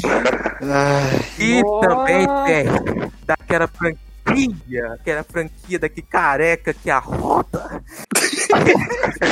A franquia Só Brown, que, só que- só que esse aqui não tem a participação dele, é Hobbs e Shawn. Pronto. Esse aí, Bom, Nossa. Nossa, cara. Começando pelo do primeiro, Avast, você falou que eu odeio. Na verdade, eu tenho uma história curiosa. Primeiro, Todo Mundo em Pânico. Quando eu era molecão, era o, meu, o filme que eu mais amava. Ah, eu, tá, tá, tá, tá. Você já sabe, você já sabe. Você É. cresceu, teve, você ficou mais rigoroso e eu- eu- depois eu cresci, eu fui ver esses dias esse filme. Nossa, eu tive um AVC assistindo. Eu falei, mano, que merda, velho. Como eu tinha mau gosto. Então, Bruce, tá dizendo que a voz não cresceu? É péssimo, péssimo, ridículo. Sim, gente, é assim, Os, re- os escritores filme são os. São, são polanos da comédia, falei mesmo. Mas vocês, tem alguém aqui além do Avast que gosta do Todo Mundo em Pânico 2? Eu gosto da franquia, mas o 2 é o único que eu não gosto. Assim, ó, eu, eu sinceramente, eu acho que o 2, ele, ele é o filme mais divertido, assim, da franquia. Mais que o primeiro, até, porque... Divertido você diz pelo humor, assim, da, da- do filme? Primeiro humor, é, exatamente, eu gosto daquele humor escrachado, daquele, daquele humor, do humor sujo que esse filme, que esse filme tem. A Deixa, paródia deixa, que ele faz deixa, de- deixa eu tirar uma dúvida aqui. O 2 é o que tem o cara da mãozinha? é o Isso. cara da mãozinha. Ele Então mesmo. eu gosto. Eu adoro. O 2 é que a planta fuma o cara, né? É, nossa, eu adoro. Nossa, eu- esse filme é muito ruim. É muito Também trash, tem o papagaio. E também tem aquele papagaio farador, mano. caralho. Mas vocês sabem que o primeiro filme, ele é meio que. A crítica, né? Adora esse filme. Tem um, um crítico famoso francês, que eu acho que já morreu, inclusive, um gordão, acho que todo mundo já deve ter visto uma foto dele, que ele é um puta crítico respeitado e que era considerado aqueles críticos chatos né, de cinema. E o Todo Mundo em Pânico, quando saiu, ele falou que era uma das melhores comédias da atualidade. É que o o Todo Mundo em. Pânico, ele, ele, ele popularizou, eu, eu não, não vou dizer inaugurou, porque eu acho que eu estarei errado, mas ele popularizou essa comédia de você fazer sátira. Na época era muita novidade isso. Por Sim, exemplo, na época de Crepúsculo saiu aquele Vampiros que se mordam, que é uma merda. Mas só existe esse filme porque existe um Todo Mundo em Pânico. Então na época isso fez muito sucesso. Esse vampiro ele é dirigido pelos mesmos. É dirigido pelos mesmos roteiros primeiro todo mundo. Isso Sim. era um merda, fora que todo mundo. Ah, eu só uma curiosidade, eu não sei se vocês sabem, mas um pleasure que eu tenho é os, os espartariões, né? Mas isso aqui não vem ao caso. Isso aqui também foi influente. Para isso, acho que todo mundo em Pânico 2 pode divertir muita gente, assim, se você quiser ver um- um- uma comédia, assim, um entretenimento mais pesadão, etc, né? Uma paródia. pra você gostar de Todo Mundo em Pânico depende do humor que você gosta. Eu, particularmente, eu não gosto de humor muito com fezes, com pinto, com essa. Eu nu- nunca curti, sabe? E, e Não Todo é Mundo motivo, Pânico né? tem esse humor. Então, assim, pra mim ele não funciona, mas pra galera que tem, que gosta desse tipo de humor, nossa, ele é prato cheio, né? É, eu também não gosto disso, não. É, mas aqui o. é até o limite, esse aqui tem humor até com esperma, mano. Pelo amor de Deus, é muito Não, ele bom. avacalha, assim, ele pega o humor e ele voa, né? Mas o primeiro filme, ele não é só isso, né? O primeiro filme, Não, ele o não, primeiro assim, filme tem, não é só tem esse tipo piada de humor. com silicone, tem piada com silicone, tem piada com qualquer tipo de coisa, com virgindade. Aqui é. Aqui é com Glory Hole. Vovozona pode ser considerado guilty pleasure. Qual? Qual? Vovozona. Sim, Pô, sim. breve, é, é um guilty Nossa. É pleasure. ruim. Vovozona e Norbit. Também, também. Caralho. Eu amo os dois filmes. Eu quero falar a verdade aqui. Em Todo Mundo em Pânico 2 tem a melhor paródia de todas, que é a paródia das Panteras. Não, eu não lembro. Não lembro também. É, ela não é tão boa assim, senão a gente lembraria, né, Vast? Não, a luta final com o mordomo da mãozinha, né? Em que, a, em que as três sobreviventes, né? A Cindy, a Brenda, a outra que eu esqueci o nome, que elas, né, tem que lutar com o cara e, tipo, eles, elas fazem uma paródia das Panteras ali. E, tipo, a- aquela paródia ali, só que a paródia é muito melhor que o filme lançado em 2019. Não, eu prefiro no primeiro, quando a Cindy tá lutando com o Pânico e eles começam a lutar que nem Matrix, né? Nossa, é maravilhosa essa sequência. Pô, de- Qualquer coisa. Divertida. desculpa mudar o assunto aqui, mas alguém assistiu As Panteras com a Kristen Stewart? E alguém gostou? Eu vi pela internet, é horrível. Demais. Não, não é ruim, Sério? não. É, eu Demais. vi gente falando bem. O Doug viu e fez uma crítica pra gente, né? E ele falou que o filme é horrível. Eu não cheguei a ver. Não, não acho ruim, não. Não foi Deus que fez? Eu vi gente falando bem.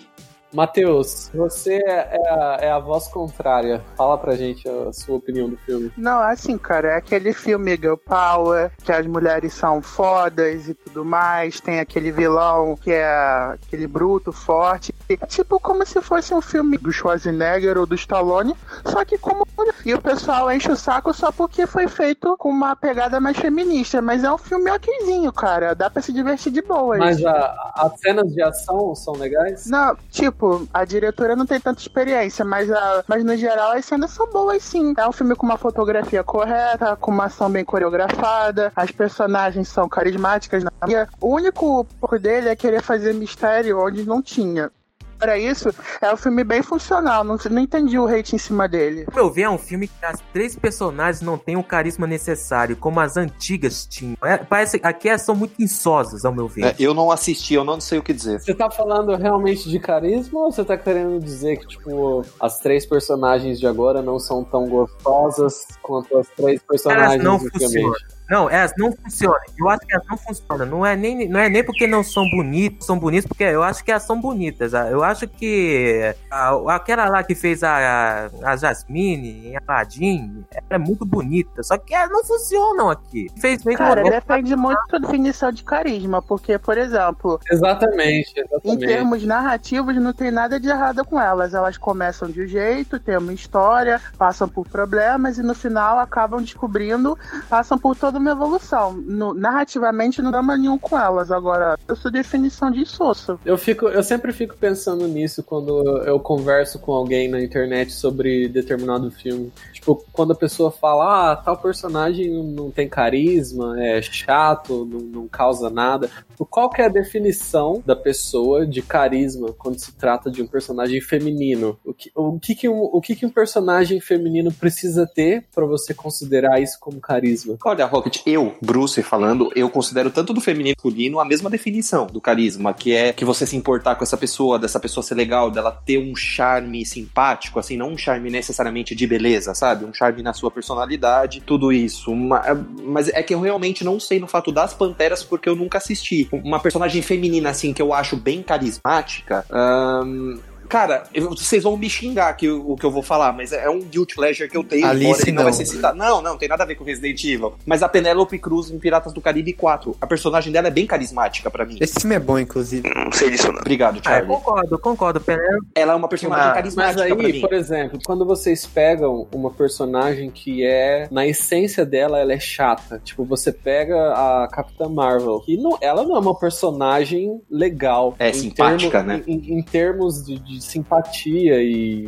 e, e educação. E... Aí você pega e fala, a, a Bry Larson não é carismática. Tipo, como que você faz uma atriz ser carismática uma personagem que não é carismática? Exato. Você sabe que eu acho a Capitã Marvel uma personagem, ela não é carismática, mas ela é legal, eu acho que ela funciona até. O problema é que o filme, né, é ruim, o filme é mal dirigido, né? Eu também acho o filme ruim. A própria personagem, desde que virou Capitã Marvel, ela não é exala, assim, nas HQs tanto tanto, fervor, tanto carisma, assim, pro, pro público, assim, que está lendo. Mas, assim, no filme, eu acho que não, não necessariamente é, precisa ter esse carisma, assim. Ela pode funcionar, mas, assim, eu acho que eu entendo a pessoa, a pessoa não gostar da personagem porque não tem aquele carisma. Isso aí vai de qualquer pessoa, vai da percepção dela. Por exemplo, gostei da Capitã. Eu, sinceramente, não entendo muito. Tipo, eu adoro o filme Homem de Ferro e eu detesto o filme Capitã Marvel. Só que a personalidade de Tony Stark no primeiro Homem de Ferro não é tão diferente da personalidade da Capitã Marvel no filme da Capitã Marvel. Nossa, eu acho muito diferente. Acho que um parecido Ô, louco. Por que, que o pessoal adora uma e odeia outra? Sendo que são dois personagens que, que colocam os, os próprios interesses acima de tudo e são chatos pra caralho. Mas eu acho que é a maneira como o personagem faz isso, Rocket. Um exemplo, o Robert Downey Jr., o Tony Stark dele, ele, ele é aquele malandro charmoso, sabe? Ele é aquele malandro malandro engraçado, uma coisa assim. Então, querendo ou não, mesmo que você não goste, por exemplo, eu, eu nunca gostei do personagem Tony Stark. Eu, eu acho que ele é um cara que não é heróico. A gente até falou isso bastante no nosso primeiro podcast. Só que ele é um cara engraçado, ele é um cara que ele prende sua atenção. Ele meio que rouba a cena, sabe? Se tem três pessoas falando, quando ele fala, todo mundo presta atenção, sabe? O ator, eu acho caso, que faltou né? isso. Mas é do ator mesmo. É o ator que passou. Eu acho que faltou isso pra Brie Larson passar. Eu acho que ela tá muito séria, ela tá muito sisuda, ela tá muito fechadona, sabe? Ela poderia ter um sorrisinho, poderia ter uma malícia um pouquinho maior, de repente até uma sensualidade. Ela impor ao personagem. Eu acho que faltou isso. Credo, que isso? É exatamente isso que me incomoda. Não, uma sensualidade que eu tô falando. Eu não tô falando que ela é feia. Eu tô falando que ela é feia. Eu tô falando que colocar um charme. Discordo em gênero, número e grau com isso que você falou Olha o agora. que você falou, olha o que você falou. Você falou que faltou um sorrisinho e uma sensualidade. Independente do, do, do que você curta, você não falaria que faltou um sorrisinho e uma sensualidade do Robert Downey Ô, Bruce, pelo amor de Deus. Ah, eu, eu, Seu eu- machista. eu- que nem eu, eu sei que você não gosta de Ragnarok. Você não falaria, ah, eu não gosto de Ragnarok porque faltou um sorrisinho e uma sensualidade do Chris Hem- Hemsworth. Entendeu? Não, É usa, eu usa o, Thor, o Thor 1 de exemplo, que é um filme que ele tá tentando ser sério, né? Porque no Ragnarok ele sorri, mas no Thor 1 ele tá lá com cara de bunda, né? É, tentando ser sério e sentimental. Tentando ser gostoso. É, não, isso ele é, mas Nossa, isso ali é. Princi- o principal de diferença entre o filme da Capitã Marvel e do Homem de Ferro tá na construção do roteiro. O roteiro de Homem de Ferro, Tony Stark como alguém egocêntrico, egoísta, mas toda aquela situação lá na caverna, tecnicamente, faz ele evoluir pra uma coisa um pouco melhor. Enquanto que em Capitã Marvel, o roteiro é uma bagunça, ele atira pra todo lado, é cheio de conveniências, é, ele arruma desculpas, enrolar, e chega num ponto que ele não apresenta nada de sobre a protagonista. O passado dela com os pais é todo deixado de lado, é mencionado. Mas isso acontece a mesma coisa no Homem de Ferro, mestre. Eu acho que essa é a principal diferença. O Homem de Ferro é um personagem bem foi bem construído no filme dele, enquanto ela não foi tão bem construída. Mas esse negócio de, de sorriso, de carisma, pra mim, isso nunca fez diferença, porque eu sempre, assim, narrativamente, o Tony Stark é alguém que funciona, mas eu tanto com a cara dele, sempre achei ele um porre. Então, pra mim, tanto faz. eu também. Eu- eu, eu concordo com tudo que você disse, Matheus. Mas eu, eu, eu ainda acho que se Homem de Ferro fosse um filme ruim, o pessoal continuaria gostando da, da participação e da, da maneira que o Robert Downey Jr. atua. E se Capitã Marvel fosse um filme excelente, o pessoal continuaria pegando no pé da Bry Larson. Esse é o meu Ah, ponto. isso, é- isso, isso, é verdade. Não, não, Rocket, porque aí ó, entrou a questão da. Porque você, como a Brie Larson, quando foi falar aquelas declarações, é o hate de muita gente. Tanto que no YouTube eram uns mil vídeos por dia falando mal dela em todos os canais nerds possíveis.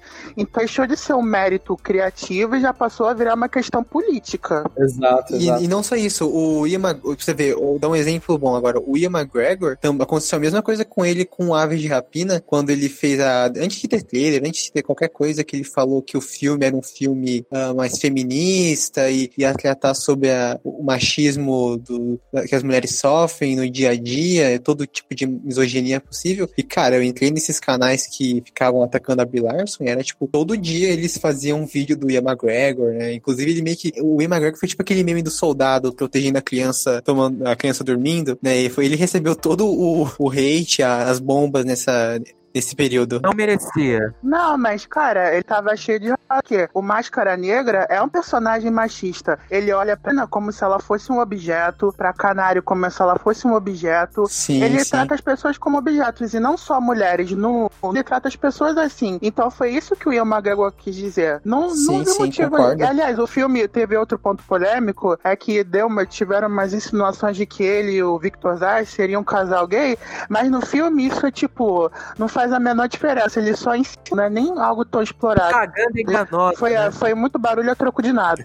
Mas ó, Sim, um sim. exemplo do carisma. Posso falar? Fala, Pato, fala. Não, vamos ser sinceros aqui sobre o primeiro filme. Porque se ele não tivesse o Robert Downey se fosse, sei lá, o Samuel no lugar, Tom Cruise. eu ia odiar o filme, né? Sim, ia ser uma merda, porque o é roteiro o do primeiro Homem de Ferro, ele é qualquer coisa. Quem salva é o Robert chato Downey É o Robert Downey Jr. Ele tem os improvisos, muita piada, etc. Se fosse, sei lá, o Amel com a expressão de pedra dele, cérebro todo, né? Sem essa atuação boa, sem nada, ia ser o filme da Marvel Fábio. Sejamos sinceros. Nossa, Paty, o chifre a mel em tudo, hein? Toma muito cara, não é possível. Mestre, mas ó, eu, eu nunca imaginei que eu ia dizer isso, mas eu concordo com o Pato. Porque, mestre, você falou do roteiro do primeiro Homem de Ferro. O, pri- o roteiro do primeiro Homem de Ferro, ele é muito qualquer coisa. É, ele é Robert- redondinho. Não, é assim, Não, é é redondinho, mas ele não tem nada demais. Nossa, se alguém falar que roteiro espetacular, Não, a calma aí, pessoa fumou calma aí. pedra. Não, depende de chama de nada demais. Ele tem o primeiro ato que apresenta o personagem, estabelece o problema e a dinâmica. Aí no segundo ato você tem o desenvolvimento do personagem, a busca dele por uma identidade. Aí no terceiro ato você tem o confronto com o vilão. Então, tipo, é um roteiro que, em termos de narrativa, ele funciona muito bem. E ele foi bem filmado, foi bem atuado. Ele não é o melhor roteiro do cinema, tipo Seven, outros, mas não é ruim. Só pra vocês terem uma ideia do que eu acho uma diferença de carisma que o Rocket citou, que eu vou passar do primeiro pro segundo filme do Avast, que é Hobbs e Shaw, o carisma do The Rock. Que a gente É. começou falando um pouquinho de carisma, o The Rock é exatamente isso. O The Rock atuando, ele é igual a porta do meu guarda-roupa. Tem uma coisa que o The Rock não tem pra mim é carisma, cara. Não, ele é muito carismático, O- assim. Você pode até não gostar, é mas ele é. Boa, gente boa, a pessoa gosta. A pessoa gosta de gente boa. É, ele tem cara, ele tem, ele tem cara de ser aquele cara legal pra você chamar pra tomar uma cerveja, sabe? É isso que eu entendo como carisma. Não. Se o The Rock na porta da minha casa, eu ia convidar ele pra tomar uma, uma- um café comigo, velho. Porque. Você se recompõe, Avast, se recompõe aonde? Café quente? Cara, eu pego assim, quem que eram os caras carismáticos do- dos anos 80 e 90? Stallone, Schwarzenegger. Os dois principais. Van Damme em alguns filmes. Aí você pega agora The Rock. Porra, mano, sério? O cara que. Ah, é- mano, da boa, né? Sabe, sabe o que é mais interessante? Sabe o que é mais interessante? Desculpa eu forçar a barra, mas ó, você pega o Schwarzenegger, você pega filmes como Predador, o. É, como é que é aquele que ele é um brinquedo? Grande herói de brinquedo. Herói de brinquedo. o último, o último Herói de grande herói, brinquedo, né? herói de Aí brinquedo. você pega aquele que ele faz um ator de cinema, o último grande herói, né? Aham. Que ele sai do cinema para realidade, você percebe, por mais limitado que ele seja como ator, e eu reconheço isso, você, você percebe uma diferença muito grande entre os papéis dele. Você vê que, embora ele seja um, um ator limitado, cada papel tem uma característica legal e tal, seja para comédia, seja para ação. E você pega um cara igual The Rock, mesmo o gênero dos filmes mudando, ele é o mesmo cara em todo o filme. Eu, eu, dis- eu Isso, discordo. isso eu concordo. Ah, mas ele é o mesmo cara, mas é o mesmo cara que você se importa, né? eu entro no vício e vejo a galera falando que o The Rock é o novo Schwarzenegger. E Não, não, não. Aqui, ó. O fico muito Arnold. frustrado com isso, cara. Eu fico muito frustrado. O Arnold, ele consegue até fazer um robô, cara. Ele consegue fazer até um robô. O, acho que o T-Rock não ia conseguir fazer um robô com tanta É porque o robô, não eficiência. tem, o robô não tem expressão também, né? Inclusive foi por isso que ele foi chamado. Mas sobre o, o, o The Rock, eu acho que ele só faz um filme bosta, né? Tipo, um filme bem, é, bem desinteressante, mas eu acho ele um cara carismático e legalzinho. E tem um filme dele que eu acho que pouca gente viu, que chama, acho que Vingança Letal, Vingança Rápida, que ele manda bem, é um filme bem sério e com um roteiro até minimamente É interessante. aquele que o filho dele é preso? É rock, em filme Ele tem que. É, não, não é um. Não, é que ele, ele sai da prisão e quer se vingar de quem matou a família dele. Rocket, em termos gerais, eu concordo com o seu comentário. O Schwarzenegger fez papéis bem mais interessantes que o The Rock. Eu só acho que vai ser meio que interpretar o comentário da pessoa, porque na, pela, eu lembro que eu já li isso, e na minha. E pelo que eu entendi, a pessoa quis dizer que o The Rock virou o Schwarzenegger de agora no quesito de popularidade, de carisma, mas não nos mesmos projetos. Porque realmente eu reconheço que ele é um ator. Ele não é ator, ele bate na mesma tecla todo filme. Ele é sempre o grandão, fortão, foda, que eh, preza pela família. Exatamente. É, sim, sim, mas é sempre o mesmo papel, mas eu acho que a comparação não foi no e sim no sentido do, do sucesso dele, entendeu? Pode ser, pode ser. Eu, eu- eu não nego, às vezes eu dou uma exagerada, mas é que eu fico um pouco frustrado se você. É, é, tipo, é lógico, eu sou dessa geração, não sou da geração passada. Mas eu fico frustrado se você compara os astros da ação da geração passada com os astros da ação de agora. Que você compara, tipo, é, Schwarzenegger e Stallone, Van Damme e Jack Chan com The Rock, Jason Statham, Mark Wahlberg e esse tipo de gente, tipo, e Vin Diesel. Eu fico muito frustrado porque Se você é um- falar mal do Vin Diesel, alguém vai te cancelar aqui, viu, Rocket? não, ó, o, o, Vin, o Vin fala Diesel, o Vin, o. Diesel, o Vin Diesel tem, tem dois excelentes filmes da época que ele ainda tinha cabelo, que é quando ele faz um Ele já tá. um, um, um cara tipo aquele personagem do Leonardo DiCaprio em Lobo de Wall Street e outro personagem que eu esqueci, mas quando ele rapou a cabeça e virou o Reed, a carreira dele acabou. Pra mim, né? Lógico. Mas enfim, galera, a gente, a gente entrou aqui no assunto do, do o The Rock e tal, mas eu não ouvi ninguém falar. Quem aqui já assistiu e quem aqui gosta de Hobbs e Shaw? Eu, particularmente, nunca assisti. E vocês? Esse filme maravilhoso que, que tem a dupla de carecas, esse, a dupla tenho de Super carecas. Negão. Mas você tá falando de um poderoso chefão, Avast? Nossa, maravilhoso, meu Deus. Cara, eu, eu adoro a voz do Avast. Não, velho, é divertido. Divertido, meu. Pelo amor de Deus. Você vê que esses caras se batendo aí, você. Parece que você tá vendo um filme dos anos 90, velho. Super exagerado. Eu gosto desse filme. Péssimo. Ele é clichê também, perde pouca graça por causa disso. É um filme divertido, ao meu ver. Eu não sei, eu não sei qual é o, Eu não sei o que você esperava de um filme que tem o Jason Statham e T-Rock junto. Idris Elba. Você já assistiu, mestre? Já, já assisti, eu acho bem qualquer coisa. Nota 4, assim, seria? Não, assim, se eu tivesse que analisar, eu daria um 5. Como entretenimento, é uma nota, basicamente. E eu não vi esse filme, eu não, me- eu não gosto dessa franquia. É, E deixa eu só fazer uma pergunta pra vocês que viram. O de... As cenas de ação são legais porque é do mesmo diretor do Deadpool 2 e do John Wick, né? Primeiro John Wick. Um dos diretores, né? O David Leite, é isso? Isso, David Leitch. Leitch. David Leite.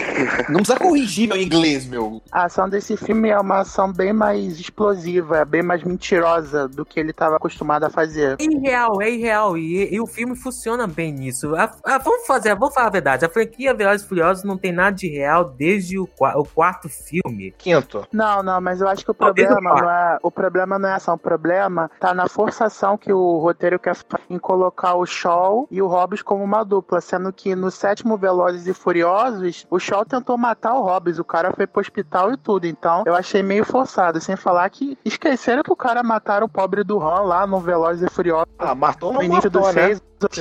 Matou. ma- Ah, não sei, não sei como é que eles vão explicar essa merda. Mas assim, narrativamente isso me causou uma confusão muito estranha, porque eu não consegui comprar eles como uma dupla. E sem falar que a personalidade deles mudou, porque antes o Hobbs era mais sério, mais carrancudo. Aí nesse filme ele virou o The Rock de sempre, o cara grande, forte, que gosta de ajudar as pessoas e tudo mais. O Jason Statham virou aquele baixinho marrento. Que isso? É um filme legalzinho, mas eu não acho grande coisa não. E também tem um romance forçado com a irmã do Jason Statham, que é a Vanessa Kirby. Vanessa Sim, Kirby, sim, eu ela. Eu gostei dela em The Crown da Netflix, mas aqui ela faz um papel genérico pra caralho. Ela tá muito bem em The Crown mesmo.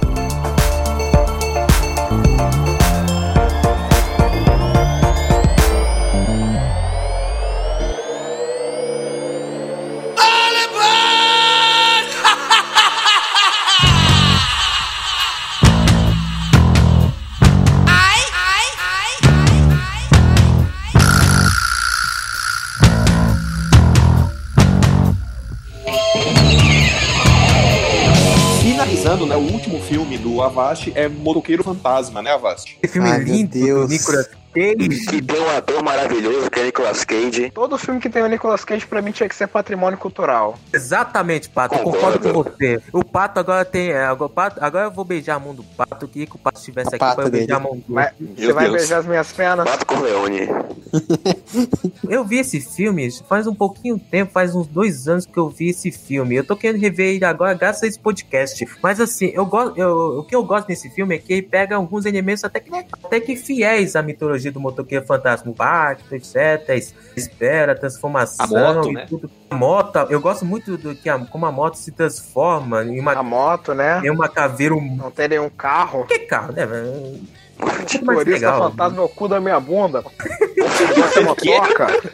Motorista fantasma é o caralho. Aqui, aqui é moto. Pato agressivo agora. E quem dirige, Pato? Quem diria? Nossa. Porque Ah, assim, é. mano, esteticamente, é- esteticamente é um filme que você vai ver, ele é um pouquinho parecido com a estética de Demolidor 2013. Não, é muito ruim a estética desse filme, né? Pelo amor de Deus. Não, a estética é parecida porque é o mesmo diretor, né? Então. mesmo claro que vai diretor? ficar parecido. É o mesmo diretor, é, É? o mesmo diretor. É por que, Nossa, é por que que tá sorte. parecido. Mas assim, diferente do, do Demolidor de 2013, que eu não gosto, que eu não gosto. Não, eu esse gosto filme é bom. De, de, Demolidor de 2013 eu não gosto. Eu gosto de É, é Motoqueiro filme. Fantasma. Não, Motoqueiro Fantasma não dá, cara.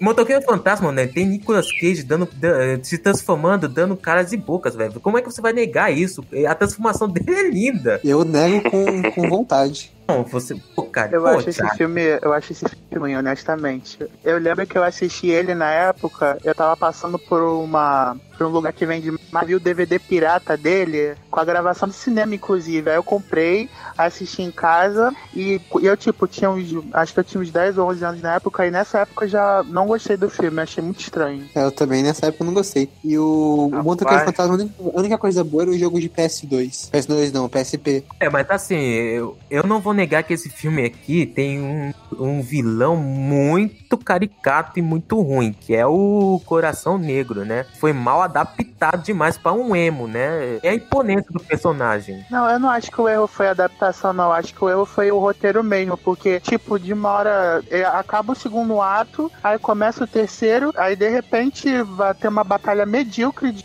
5 minutos e o cara acaba. Aí eu, tipo, porra, é isso? É esse o grande ato do filme? Que Muito rápido. É um filme muito rápido. Muita gente. Não, eu acho que muitos não vão gostar desse estilo. Mas ao meu ver, é um filme que é legal pra passar, pra passar o tempo. É entretenimento. Entretenimento garantido. É diversão garantida. Eu, tanto que. Do, do que eu não gostei do Coração Negro, eu gostei do Mephisto. Todo o Mephisto aqui tá muito bom. Eu gostei do Mephisto aqui. Por vezes melhor que aquele Mephisto horroroso de Motoquinho Fantasma 2. Esse filme não tem os. não tem CGI pra fazer o Nicolas Cage parecer musculoso? É, pelo visto não, né? Pelo visto só tem CGI pra, pra fazer as chaminhas do motoqueiro, que aliás Eu são, acho que tem mesmo, são bem CGI pra fazer ele musculoso. Porque são bem. Porque também até a- o fogo é bem fake, né? Comparar com Agentes of Shield, né? Que tem aquele motorista fantasma, ou seja, é muito melhor que esse filme. O erro foi só fazer motorista fantasma, né?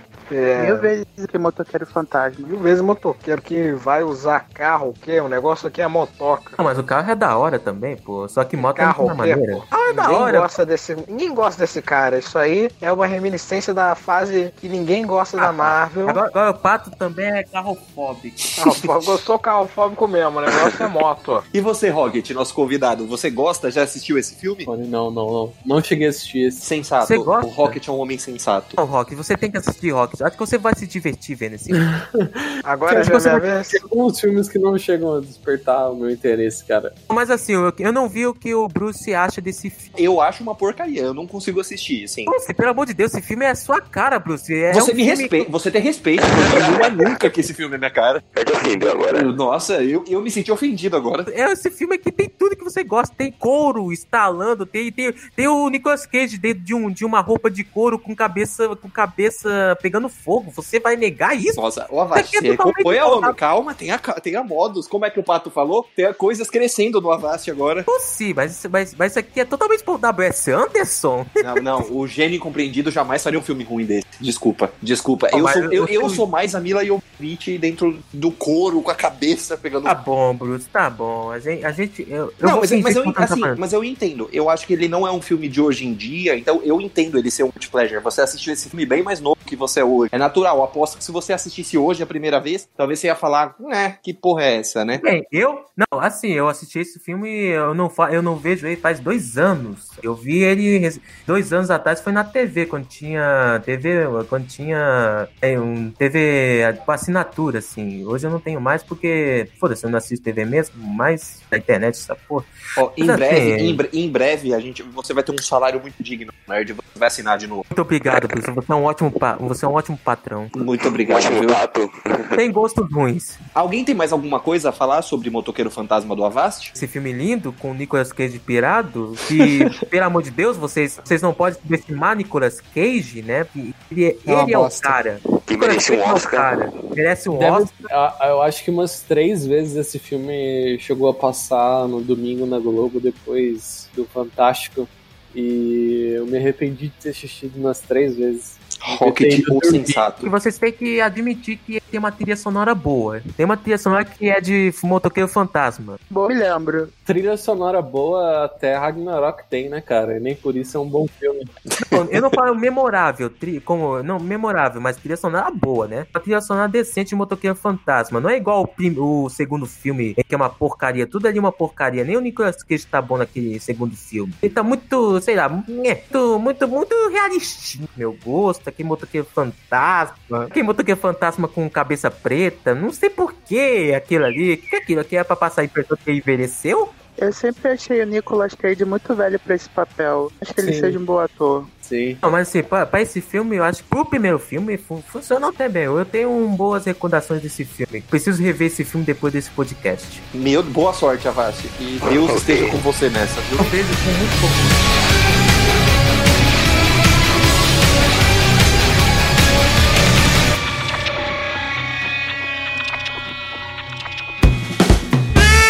Continuando, agora eu quero ouvir o Johnny White, nosso amigo Pato. Quais são ou qual é? A gente já sabe o que ele vai responder, na verdade, né? Mas enfim. É, Superman Returns, com certeza. Mas enfim, eu vou, eu, eu vou perguntar porque eu sou trouxa, né?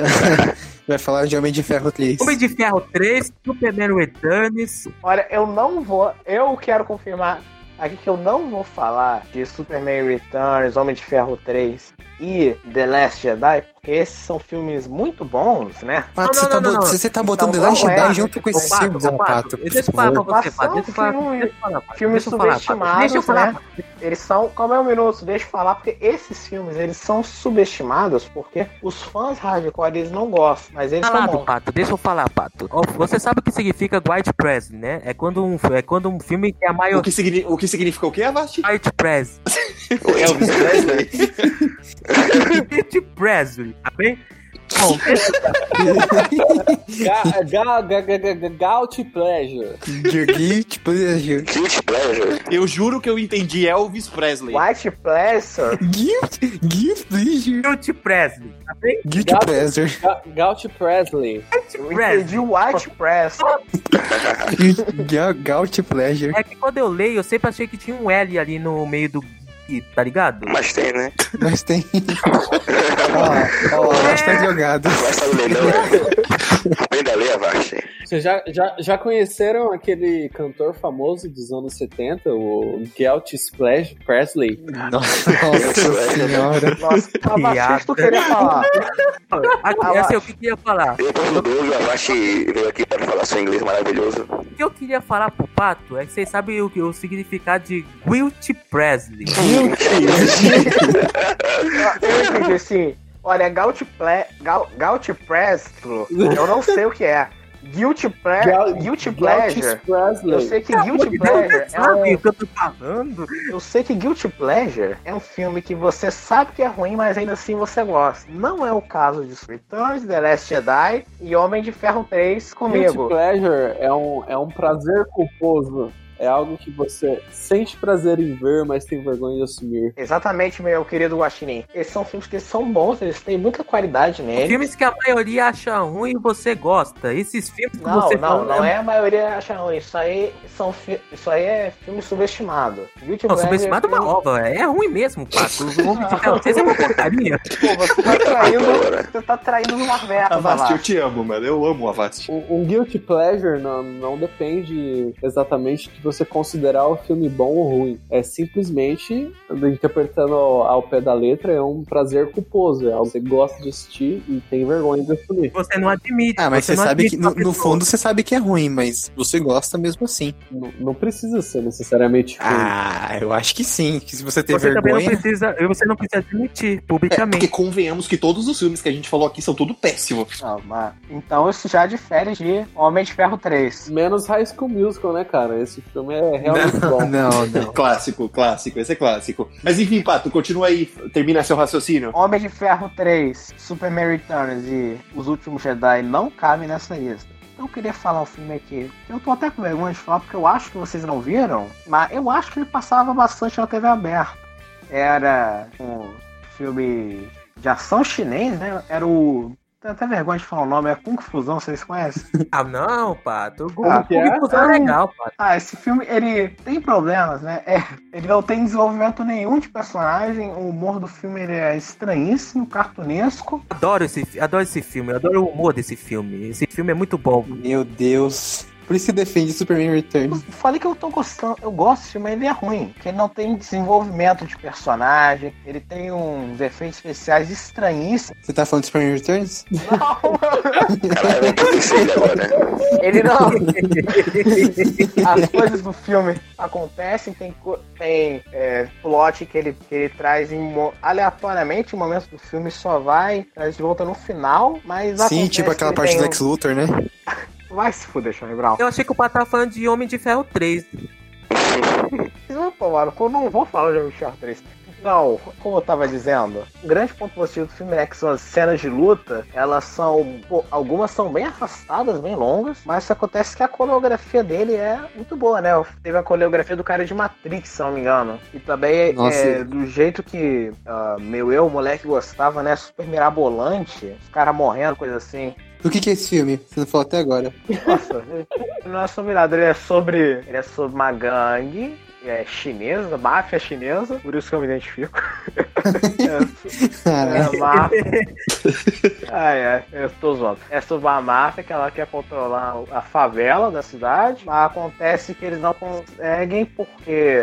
Cara, é fácil não tem história. Esse filme é direta. ninguém, se- ni- Vai se fuder, Nossa, esse filme ninguém não se importa. história. O protagonista tem nada a ver com, esse- com essa história. Se passa no Brasil, você falou? Não, se passa na China. Ah, em favela. Eu só tô aqui pra vocês me xingarem falando do Superman Returns. Vocês sabem tá disso, né? Returns.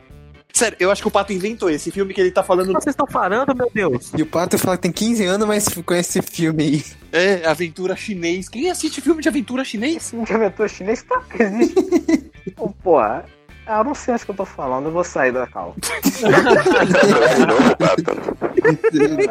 Fala seu outro filme, então. Fala outro filme, Pato, pelo amor de Deus. Eu não tenho outro filme, eu não pensei em outro pra falar.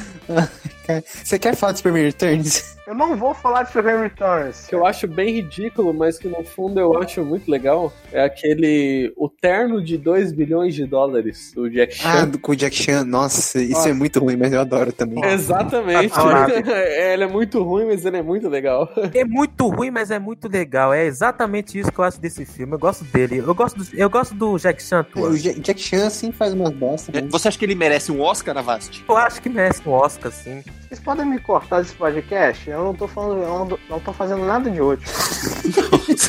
Esse depressivo. E essa depressão Calado, meio. Pato. Calado, Pato. Sim, ninguém liga pra você. Sai daqui. Mas, mas, Pato, pelo menos agora dá pra entender o que você tá falando.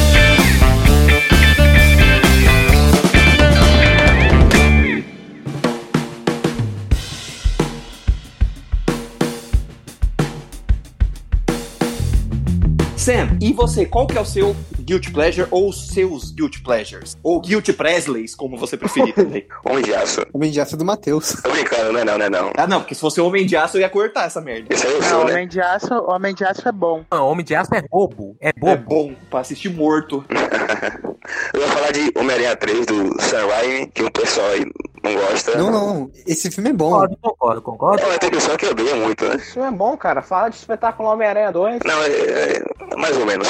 Cara, eu, assim, eu não gosto tanto quanto o 1 e o 2, obviamente, mas eu. Primeiro que o Peter Parker é emo e eu já me identifiquei, né? Eu já tenho um pouquinho parecido com o Peter Parker, mas eu gosto muito de Homem-Aranha 3. É um pessoal que odeia, né? A gente tem que dar um crédito pra esse filme, que ele ainda consegue ser melhor que espetáculo Homem-Aranha 1 e 2. E que os filmes do Aranha do Hobbit. Mentira. E qual foi? É melhor que espetáculo Homem-Aranha 1 e 2. Então, eu fiquei muito mais porque eu considero um guilty pleasure porque a galera não gosta. E eu, principalmente, não achei muito ruim, ainda mais a parte do emo, emo park, que o pessoal odeia. É, porque é é mais a estética do filme, é ser mais galhofa mesmo, os três. Camp, eu acho Ah, o nome. Sam, eu acho que a intenção do filme não é ser galhofa, não. É estilo do Sam Raimi, eu acho. Eu não quero me, me manifestar de maneira intensa, mas uma coisa eu sou obrigado a assumir. Eu adoro o Aranha Emo, cara. Eu, Eu acho Essa é perfeita. extremamente condizente com o filme, eu acho que faz total sentido. E eu acho que a melhor interpretação do Maguire em toda a trilogia foi naquele trecho. No trecho em que Meu ele. Deus do céu. Esse- cara, uma- você você tem que entender o seguinte: o, o- Quem, quem chamou, o- quem chamou o Rocket? O, o, o Maguire. Eu, o Rocket, o Rocket é meu Maguire parça. não é- Rocket, tamo junto. Vocês têm que assumir isso, independente do quanto vocês gostem. O Maguire não é um bom Peter Parker. Ele não combina com o Peter Parker, independente do Eu acho qual- ele um bom Peter Parker. Não, assim, não é. Eu Eu acho ele. eu acho. Eu acho ele Ele bom é também. melhor que o Andrew Garfield. Pelo menos isso. Independente do quão bom o filme seja, do quão bom o personagem seja, ele não é um bom Peter Parker. A única parte onde ele conseguiu colocar o talento dele em ação e onde ele conseguiu sair um pouco do, do- do óbvio, porque ele, ele não parecia o Peter Parker, ele parecia um retardado, cara. Foi o Emo Parker, onde ele retardado. Começa. É que o problema é que o Tobey, ele é muito velho, né? Ele já tinha uns 30 anos na época. Então, meu, homem de 35 anos interpretar um moleque de 17 é meio estranho, né? Rocket, eu queria falar uma coisa que eu concordo com você, assim, concordo em uma parte. Eu acho o Tobey Maguire, como ator, muito fraco. Então, nesse filme aqui, eu achei que ele se distanciou muito de seus papéis, assim, que é um cara mais sério, etc. O cara foi totalmente pastelão aqui. Eu, eu gostei. Eu, assim, pro filme, eu não gosto tanto dessa execução, mas assim, se você vê, você vê como entretenimento, assim, vai divertir a pessoa. Aham. Ainda tem o Homem-Areia que eu acho que é, pelo menos eu acho que é um bom vilão. Diferente do Venom, que foi totalmente bem ruimzinho mesmo. Ah, o Homem-Areia é um bom vilão, no filme errado. o Homem- o Homem-Aranha funcionou muito A bem. única coisa que eu não gosto do Homem-Aranha é aquele plot twist ruim demais do tio Ben. O retcon do Tio Ben, é. Também. Ridículo, é Ali ridículo. ficou muito na cara que aquilo foi. incluíram depois, né?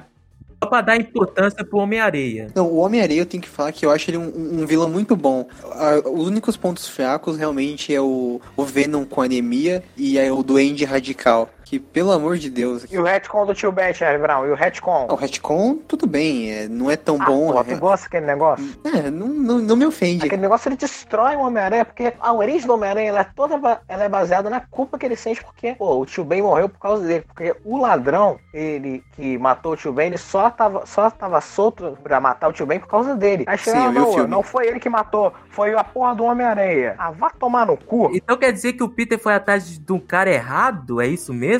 Não, Você que- tá defendendo isso, Thiago? Não, o que eu acho interessante nesse filme, essa parte é meio zoada mesmo, mas o que eu acho interessante é todo o, o arco dele ter que perdoar o Homem-Areia. Isso eu acho realmente. Esse arco aí é bom, só que esse retcon é uma É, o retcon é meio zoadinho, mas não, não me ofende tanto. Ah, pô, um aí fato dava curioso pra- sobre esse filme é que eh, o Sam Raimi tem um histórico de começar guias que nem ele fez com a morte do demônio, como são com a morte em que o filme, ah, os primeiros filmes costumam ser mais sérios e o terceiro e o terceiro em diante costuma ir, ir mais pra galhofa. Interessante, porque os dois primeiros do Aranha são bem sérios, aí esse aqui ele já investe mais na galhofa. Não por culpa dele, óbvio, mas eu achei um, um fato interessante. É, nossa, realmente, nunca tinha parado pra pensar E também nisso. tem aquela participação pequena da Gwen Stacy, que também não fez muito sentido pra mim. Com a é, É, que a tava sem pé nem cabeça. O que ela tava fazendo naquele filme? a filha do diretor do solo.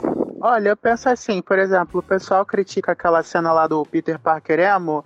Penso assim, tudo bem, a cena é horrível, é uma bosta mesmo, mas pelo menos ela serviu pra fazer meme, ela serve pra fazer o pessoal rir, então alguma coisa boa saiu daquilo ali. Eu gosto de pensar positivo nesse caso. Eu também, A e dos Homens-Aranha novo, nem isso tem, né? É, o Homem-Aranha novo não teve nada de bom, né? até Não dá agora. nem pra você fazer um meme com aquela merda. Olha lá, começou a difamação. Começou, começou a, a difamação, sabe? Olha, ó, eu queria dizer que só aquela cena do Peter Emo já é melhor que o espetacular Homem-Aranha 1 e 2 inteiro. O Concordo, 2 sim, o 1 um não. Um não. Um é bom. Um é dois é Ah, não, ruim. ah, não, ah, o Bruce, ó o Bruce, ó o Bruce. Não, um é, legal, um é, um é decente. Um é ruim, é uma porcaria. O 1 ele foi escrito por um cara que só. que não nunca leu Homem-Aranha, não viu o desenho, não viu o filme, porra nenhuma. Viu, não viu porcaria nada. Ele não. E também é um cara que não conhecia roteiro, né? Porque joga subtrama no lixo. Ele não pega Que o tio Ben. Ele não pega o tio Ben. Eu, fiquei, eu tô puto com isso até hoje. Deixaram isso pra ser resolvido num jogo, na porra de um jogo. Vá se fuder. eu fico puto quando eu falo de espetáculo Homem-Aranha mesmo. O jogo é ruim ainda. O jogo é ruim ainda. É, o joguinho é, é bem merda mesmo. Ninguém gosta daquilo ali. Primeiro e o segundo são horrorosos. É, o segundo ainda tem o Carnificina do nada. Ah, o próximo Guard Presley. Guard Pleasure. Pleasure. Wilt Presley. Bom, galera, e, e para finalizar, a gente só tem o, o host mais querido de vocês, que sou eu, que eu tenho, na verdade, um guilt pleasure pra mim, muito forte, que é, não é novidade pra ninguém, que é Resident Evil 4 Recomeço, tá? Eu não considero Olha o primeiro só. um guilt pleasure, porque eu acho que é um consenso aqui, talvez não do Charlie Brown, que nunca assistiu, que ele é um filme bom. Mas o quarto, filme é ele é, ele é um filme que é uma bomba, mas uma bomba que eu adoro, porque ele tem todos os conceitos de filmes de zumbis que eu gosto. É Paul W.S. Anderson. É, que essa é bem merda, né? Paul W.S. Anderson, que é um gênio, eu acho ele melhor que o Coppola.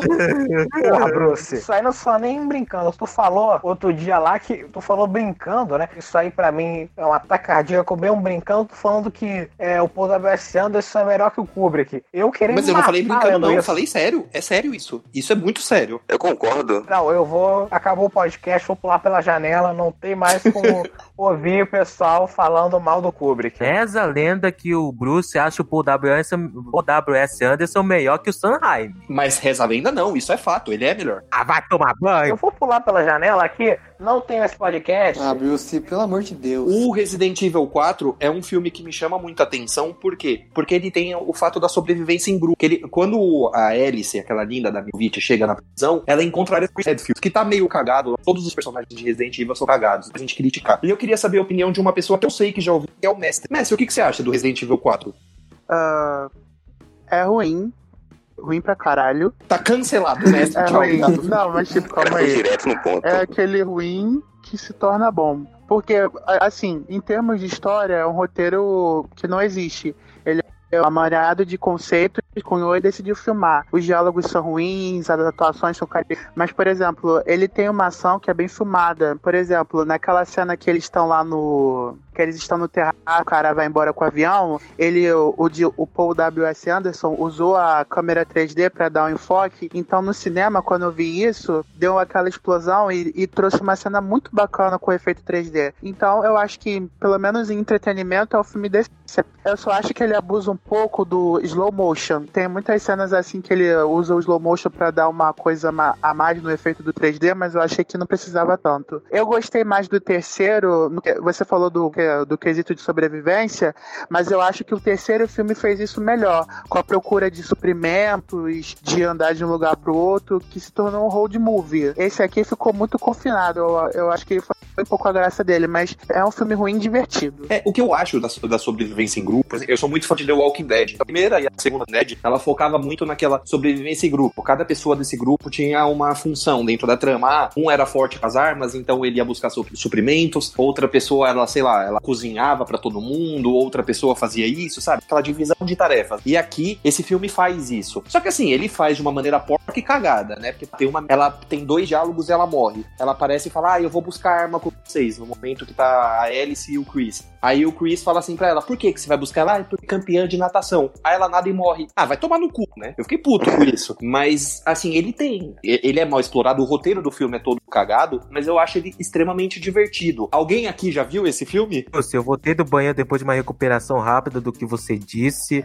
Se você está melhor agora, se você está calmo, você pode falar a verdade. Não, depois que eu falei do gênio incompreendido, eu fiquei melhor. Confesso, assim, ele... O Bruce falou do Snyder? Rocket, você já assistiu Resident Evil 4, o recomeço de 2010? Esse é, é, é aquele estilo Matrix? Isso, que tem o Chris Hadfield, que é o Wentworth Miller de Prison Break. Ah, sim, sim, não gosto. Você gosta? Não. Tá cancelado de novo, viu, Rocket? Obrigado. O 3 tem uma pegada Mad Max com os mercenários, eu acho isso muito interessante. E Rocket, e, e curiosamente, né, o 3 eu acho o filme mais bem. E ele não é dirigido pelo mestre. Pelo mestre não, pelo gênio. Ele é dirigido. Você lembra o nome do diretor, mestre? Russell McCauley. É, Russell McCalvey. Ele, ele é roteirizado pelo USA. Não é dirigido. O 3 ele é muito. Falando sério, deixando toda a questão do- dos jogos de lado, o Resident Evil 3 é um filme muito bom, cara. Olha, posso ser sincero, Rocket? Eu acho que se nunca jogou nenhum Resident Evil, os filmes eles não são de todo. O problema dos filmes é que ele não tem muito sentido. Eu tenho a sensação de que os seis filmes eles contam história só em lugares diferentes. Os 5 e os 6 são ruins, cara. O 5 é péssimo, péssimo, Den- péssimo. Dentro, tipo, dentro da própria narrativa, eles contradizem pontos estabelecidos pelos outros filmes. E o 6 mesmo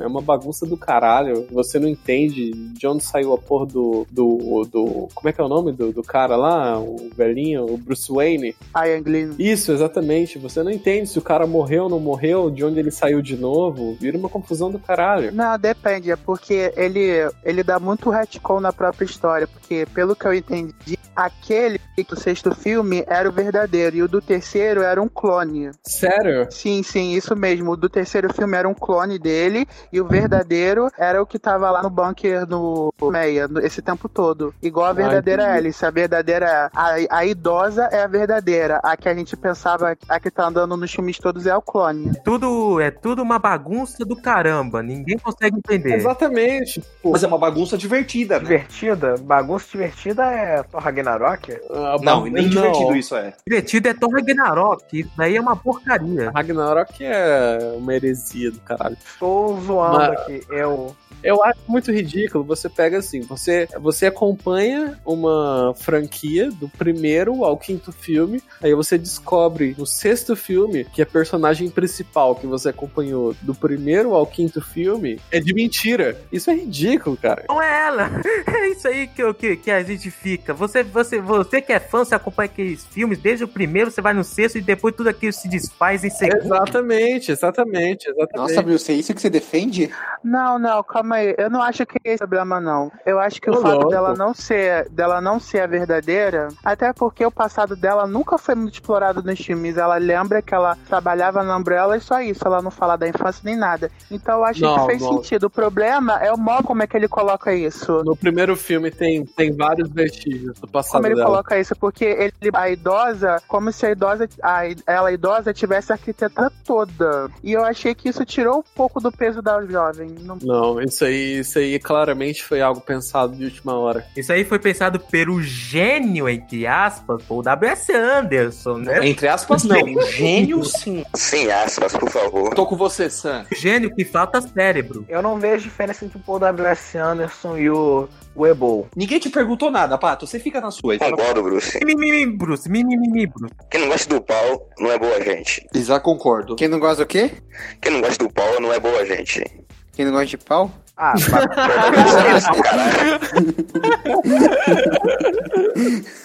Mas assim, eu concordo que o terceiro filme é o mais interessante, porque além da pegada do Mad Max, ele tem um roteiro um pouquinho. Não é, não é que seja muito bom, ele tem um pouquinho melhor escrito, porque ele Mais pega os né? elementos mais coerentes, porque Sim, qual é do sim, filme, sim. porque ele começa como um thriller de sobrevivência e ele fica nisso até o fim. Não, não bem até o fim, porque o final, porque eu fico mentiroso lá com aquela história de monstro de novo e tudo mais. aham, Mas aham. ele é bem coeso do primeiro até o início do terceiro ato, que parece uma pegada mais apocalíptica. Eu gostei da Las Vegas destruída, no caso, cheia de areia. Eu achei que ficou bem bacana. Visualmente é muito bonito. Pera, que vocês me tirassem uma dúvida do terceiro filme. O terceiro filme é um deserto em Las Vegas, né? Sim. Sim. Eles passam por um deserto em Las Vegas, não se passa o filme inteiro. lá. Eu achei, eu achei que fosse todo em Las Vegas, que em um ano após o filme anterior, tudo tinha virado deserto. Não, aí, são cinco anos. São cinco anos entre o segundo e o terceiro. Cinco anos? Sim, crono, temporalmente são cinco anos que ele diz na trama. E no terceiro é o filme que ele. que eles.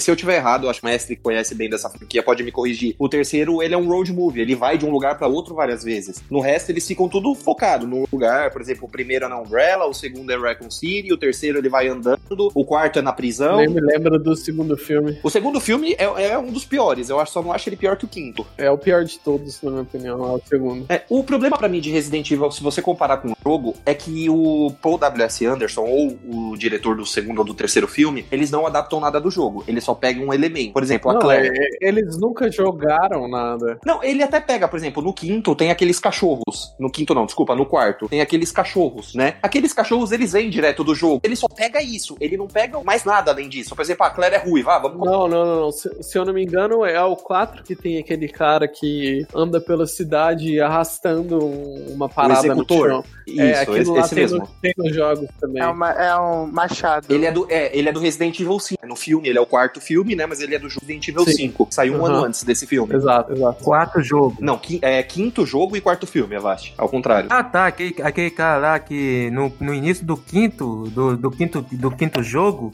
que, que a gente tem que enfrentar ele, é um cordão, né? Um grandão. Isso, que ele usa um machadão. Esqueci o nome dele. É executor. Execu é, é, É, como o se- executor. Executora. É Não, executor. sabe o que, que eu acho engraçado? É que ele aparece ali no. Aparece ali no filme do nada. Tipo, ele tá E ninguém simplesmente. explica, né? Ele simplesmente tá andando pelas ruas de Los Angeles, aí bate lá na prisão e começa a quebrar tudo. E tipo, era só. Era tão fácil resolver isso, era só falar, ah, é uma outra arma biológica da que o Wesker soltou pra prejudicar a Alice e o grupo dela. Era tão simples, mas nem isso, o cara, de tão preguiçoso que ele é, ele soube fazer. Sabe um ponto também que eu nunca entendi muito dos filmes? A Umbrella. A Umbrella, ela, ela já destruiu o mundo, né? Se você for parar pra pensar, porque o mundo ele já acabou praticamente. O que mais a Umbrella quer? Sei lá, quer, quer acabar com tudo. Não, não, não, não. É no sexto filme, isso é uma explicação absurda que é a seguinte: no primeiro, você tem lá, dizem que o vírus escapou por acidente, certo? É, escapou acho que por um duto de ar-condicionado. Acho que é isso, né? Sim, sim, mas não foi por acidente. é, dizem que foi por acidente. Aí no sexto filme eles vêm com uma conversa de que o, o fim do mundo foram ele, foi a Umbrella que que causou de propósito. Eles contrataram aquele cara lá do primeiro filme pra roubar o vírus e liberar de próprio pra causar o fim do mundo, eles, os escolhidos, herdarem a Terra. Eu acho que é um bagulho assim. Muito, muito mal feito, inclusive. Não, tudo que o Paul W.S. Anderson faz é bem feito. Não, É tudo muito, bem, muito mal feito, Bruce. O Paul W.S. não, tem feito- sério. não, é mal feito assim. Todos os. Inclusive, eu acho estranho porque o sexto filme tem uma direção esquisita. Nos outros, ele conseguia comandar a ação razoavelmente bem. Mas no sexto, você nota que a ação tá cheia de cortes. Ele dá, ele dá vários retcons na história do quinto filme. Fica muito. Eu, sinceramente, não A entendi. diferença, a, a diferença do, do, do 5 pro 6 é gritante. Você não, não consegue nem achar que foi, foi dirigido pela mesma pessoa. E sim, você notou que explica o que não o Chris? A Claire aparece no sexto filme, mas o Chris não explica o que acontece com ele. É muito ridículo. Nem- Aham, no próprio aham. quinto Ah, filme, eu- né? cabeça, Também. Tem Eu nem sei que cabeça. tem um, um livro que mais ou menos fala. Ah, e a Alice, ela encontra a Claire fugindo da prisão. E a Alice pergunta para a Claire: Ah, onde é que tá o Chris? Não sei. Fica por isso mesmo. É, é bem, mas é bem assim mesmo. Mas, ô, ô, galera, galera, galera, voltando ao, ao que era pra ser o foco do, do negócio, Verdade. 10 coisas que eu odeio em você. Eu amo esse filme. Amo esse filme. Se você. Não, Odeio mas eu não filme. considero um guilty Odeio. pleasure, porque ele é um, ele é um baita de um filme. Não, Comédia é- romântica. Não, Mas não, tá de um eu acho filme também é demais, tá né? né? Isso, eu confesso que eu nunca vi esse filme direito, então não sei opinar. Não, assim, pra comédia romântica, eu acho que ele é considerado. Baita de um filme é exagero. Não, de- do gênero. Não tô falando geral, tudo. Um filme, no máximo, pra se você se entreter, assim. Mas É, não, não, não é um filme espetacular, não. Não é, não. Ah, assim, eu acho que dentro da falando. comédia romântica. só mais uma lambança do Paul W.S. Anderson. Mas não tem nada a ver com ele.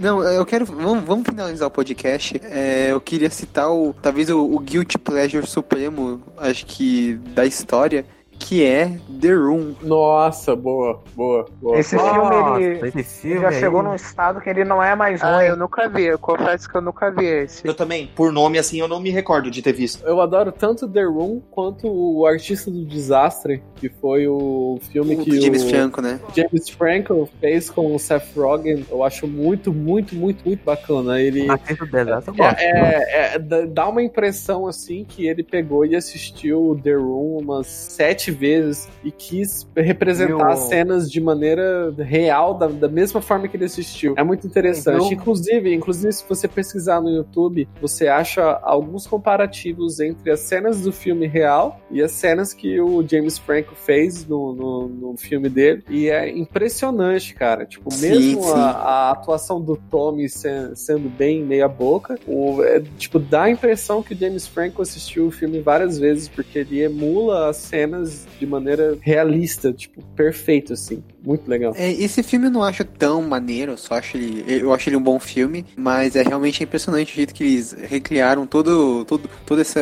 esses bastidores do, do The Room, Exato. que é um, é um filme que tem gente que todo ano se reúne e vai exposições assistir esse filme, né? Tem toda uma vez por ano tem cinemas que exibem esse filme de novo e uma série de fãs vai e assiste, às vezes o Tommy Wiseau aparece. É, os fãs são tudo nível pato, né? Noia.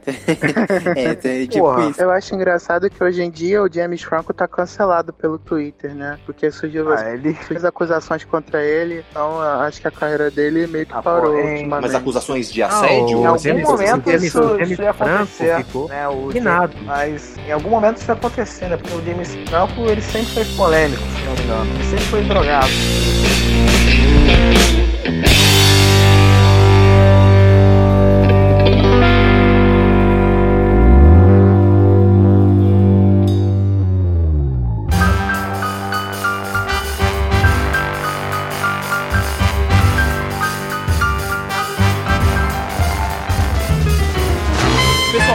Finalizar aqui, como a gente falou de algum guilty pleasures, eu quero deixar claro que a gente continuar, a gente vai fazer mais podcasts sobre esse tema, mas eu queria falar com o nosso convidado especial daqui, meu amigo Rocket. Rocket, gostou de participar nessa com a gente? Gostou de ser cancelado e de culpar a gente várias vezes? Tem algum recado? Não, eu gostei muito do, do pessoal, acho interessante ver as. Desculpa pelo pato, viu? Ele não é sempre assim. Na verdade, ele é, mas a gente vai tentar contar isso. Ele é sempre Isso aí é assim. uma mentira, isso é uma E calúnia. mais uma vez, desculpa pela minha péssima voz, cara. Sua voz é linda, Não, sua mestre. voz é linda, mestre. O que eu mais gosto da internet é justamente isso, ver opiniões contrárias. Se fosse para todo mundo pensar igual, a coisa seria chata pra caralho. Discordo de algumas coisas e concordo com outras. E qualquer coisa, tô por aí. Queria agradecer então, Rocket, pela presença. Obrigado por ir com a gente. Queria agradecer todo mundo que tem frequentado o Fórum Nerd. E quem não frequenta ainda e tá ouvindo esse podcast pela primeira vez, acessa lá www.forumnerd1, 1 é numeral, tá? .blogspot.com. Hoje eu estive aqui com Avast, Charlie Brown, Rocket, Matheus Jornalista, Pato, Sam e eu, Bruce Wayne pobre, mas sempre coerente. Valeu, galera. Fiquem com Deus até sexta. Um abraço e fiquem em casa, hein? Falou! Falou, falou. Falou, falou. Este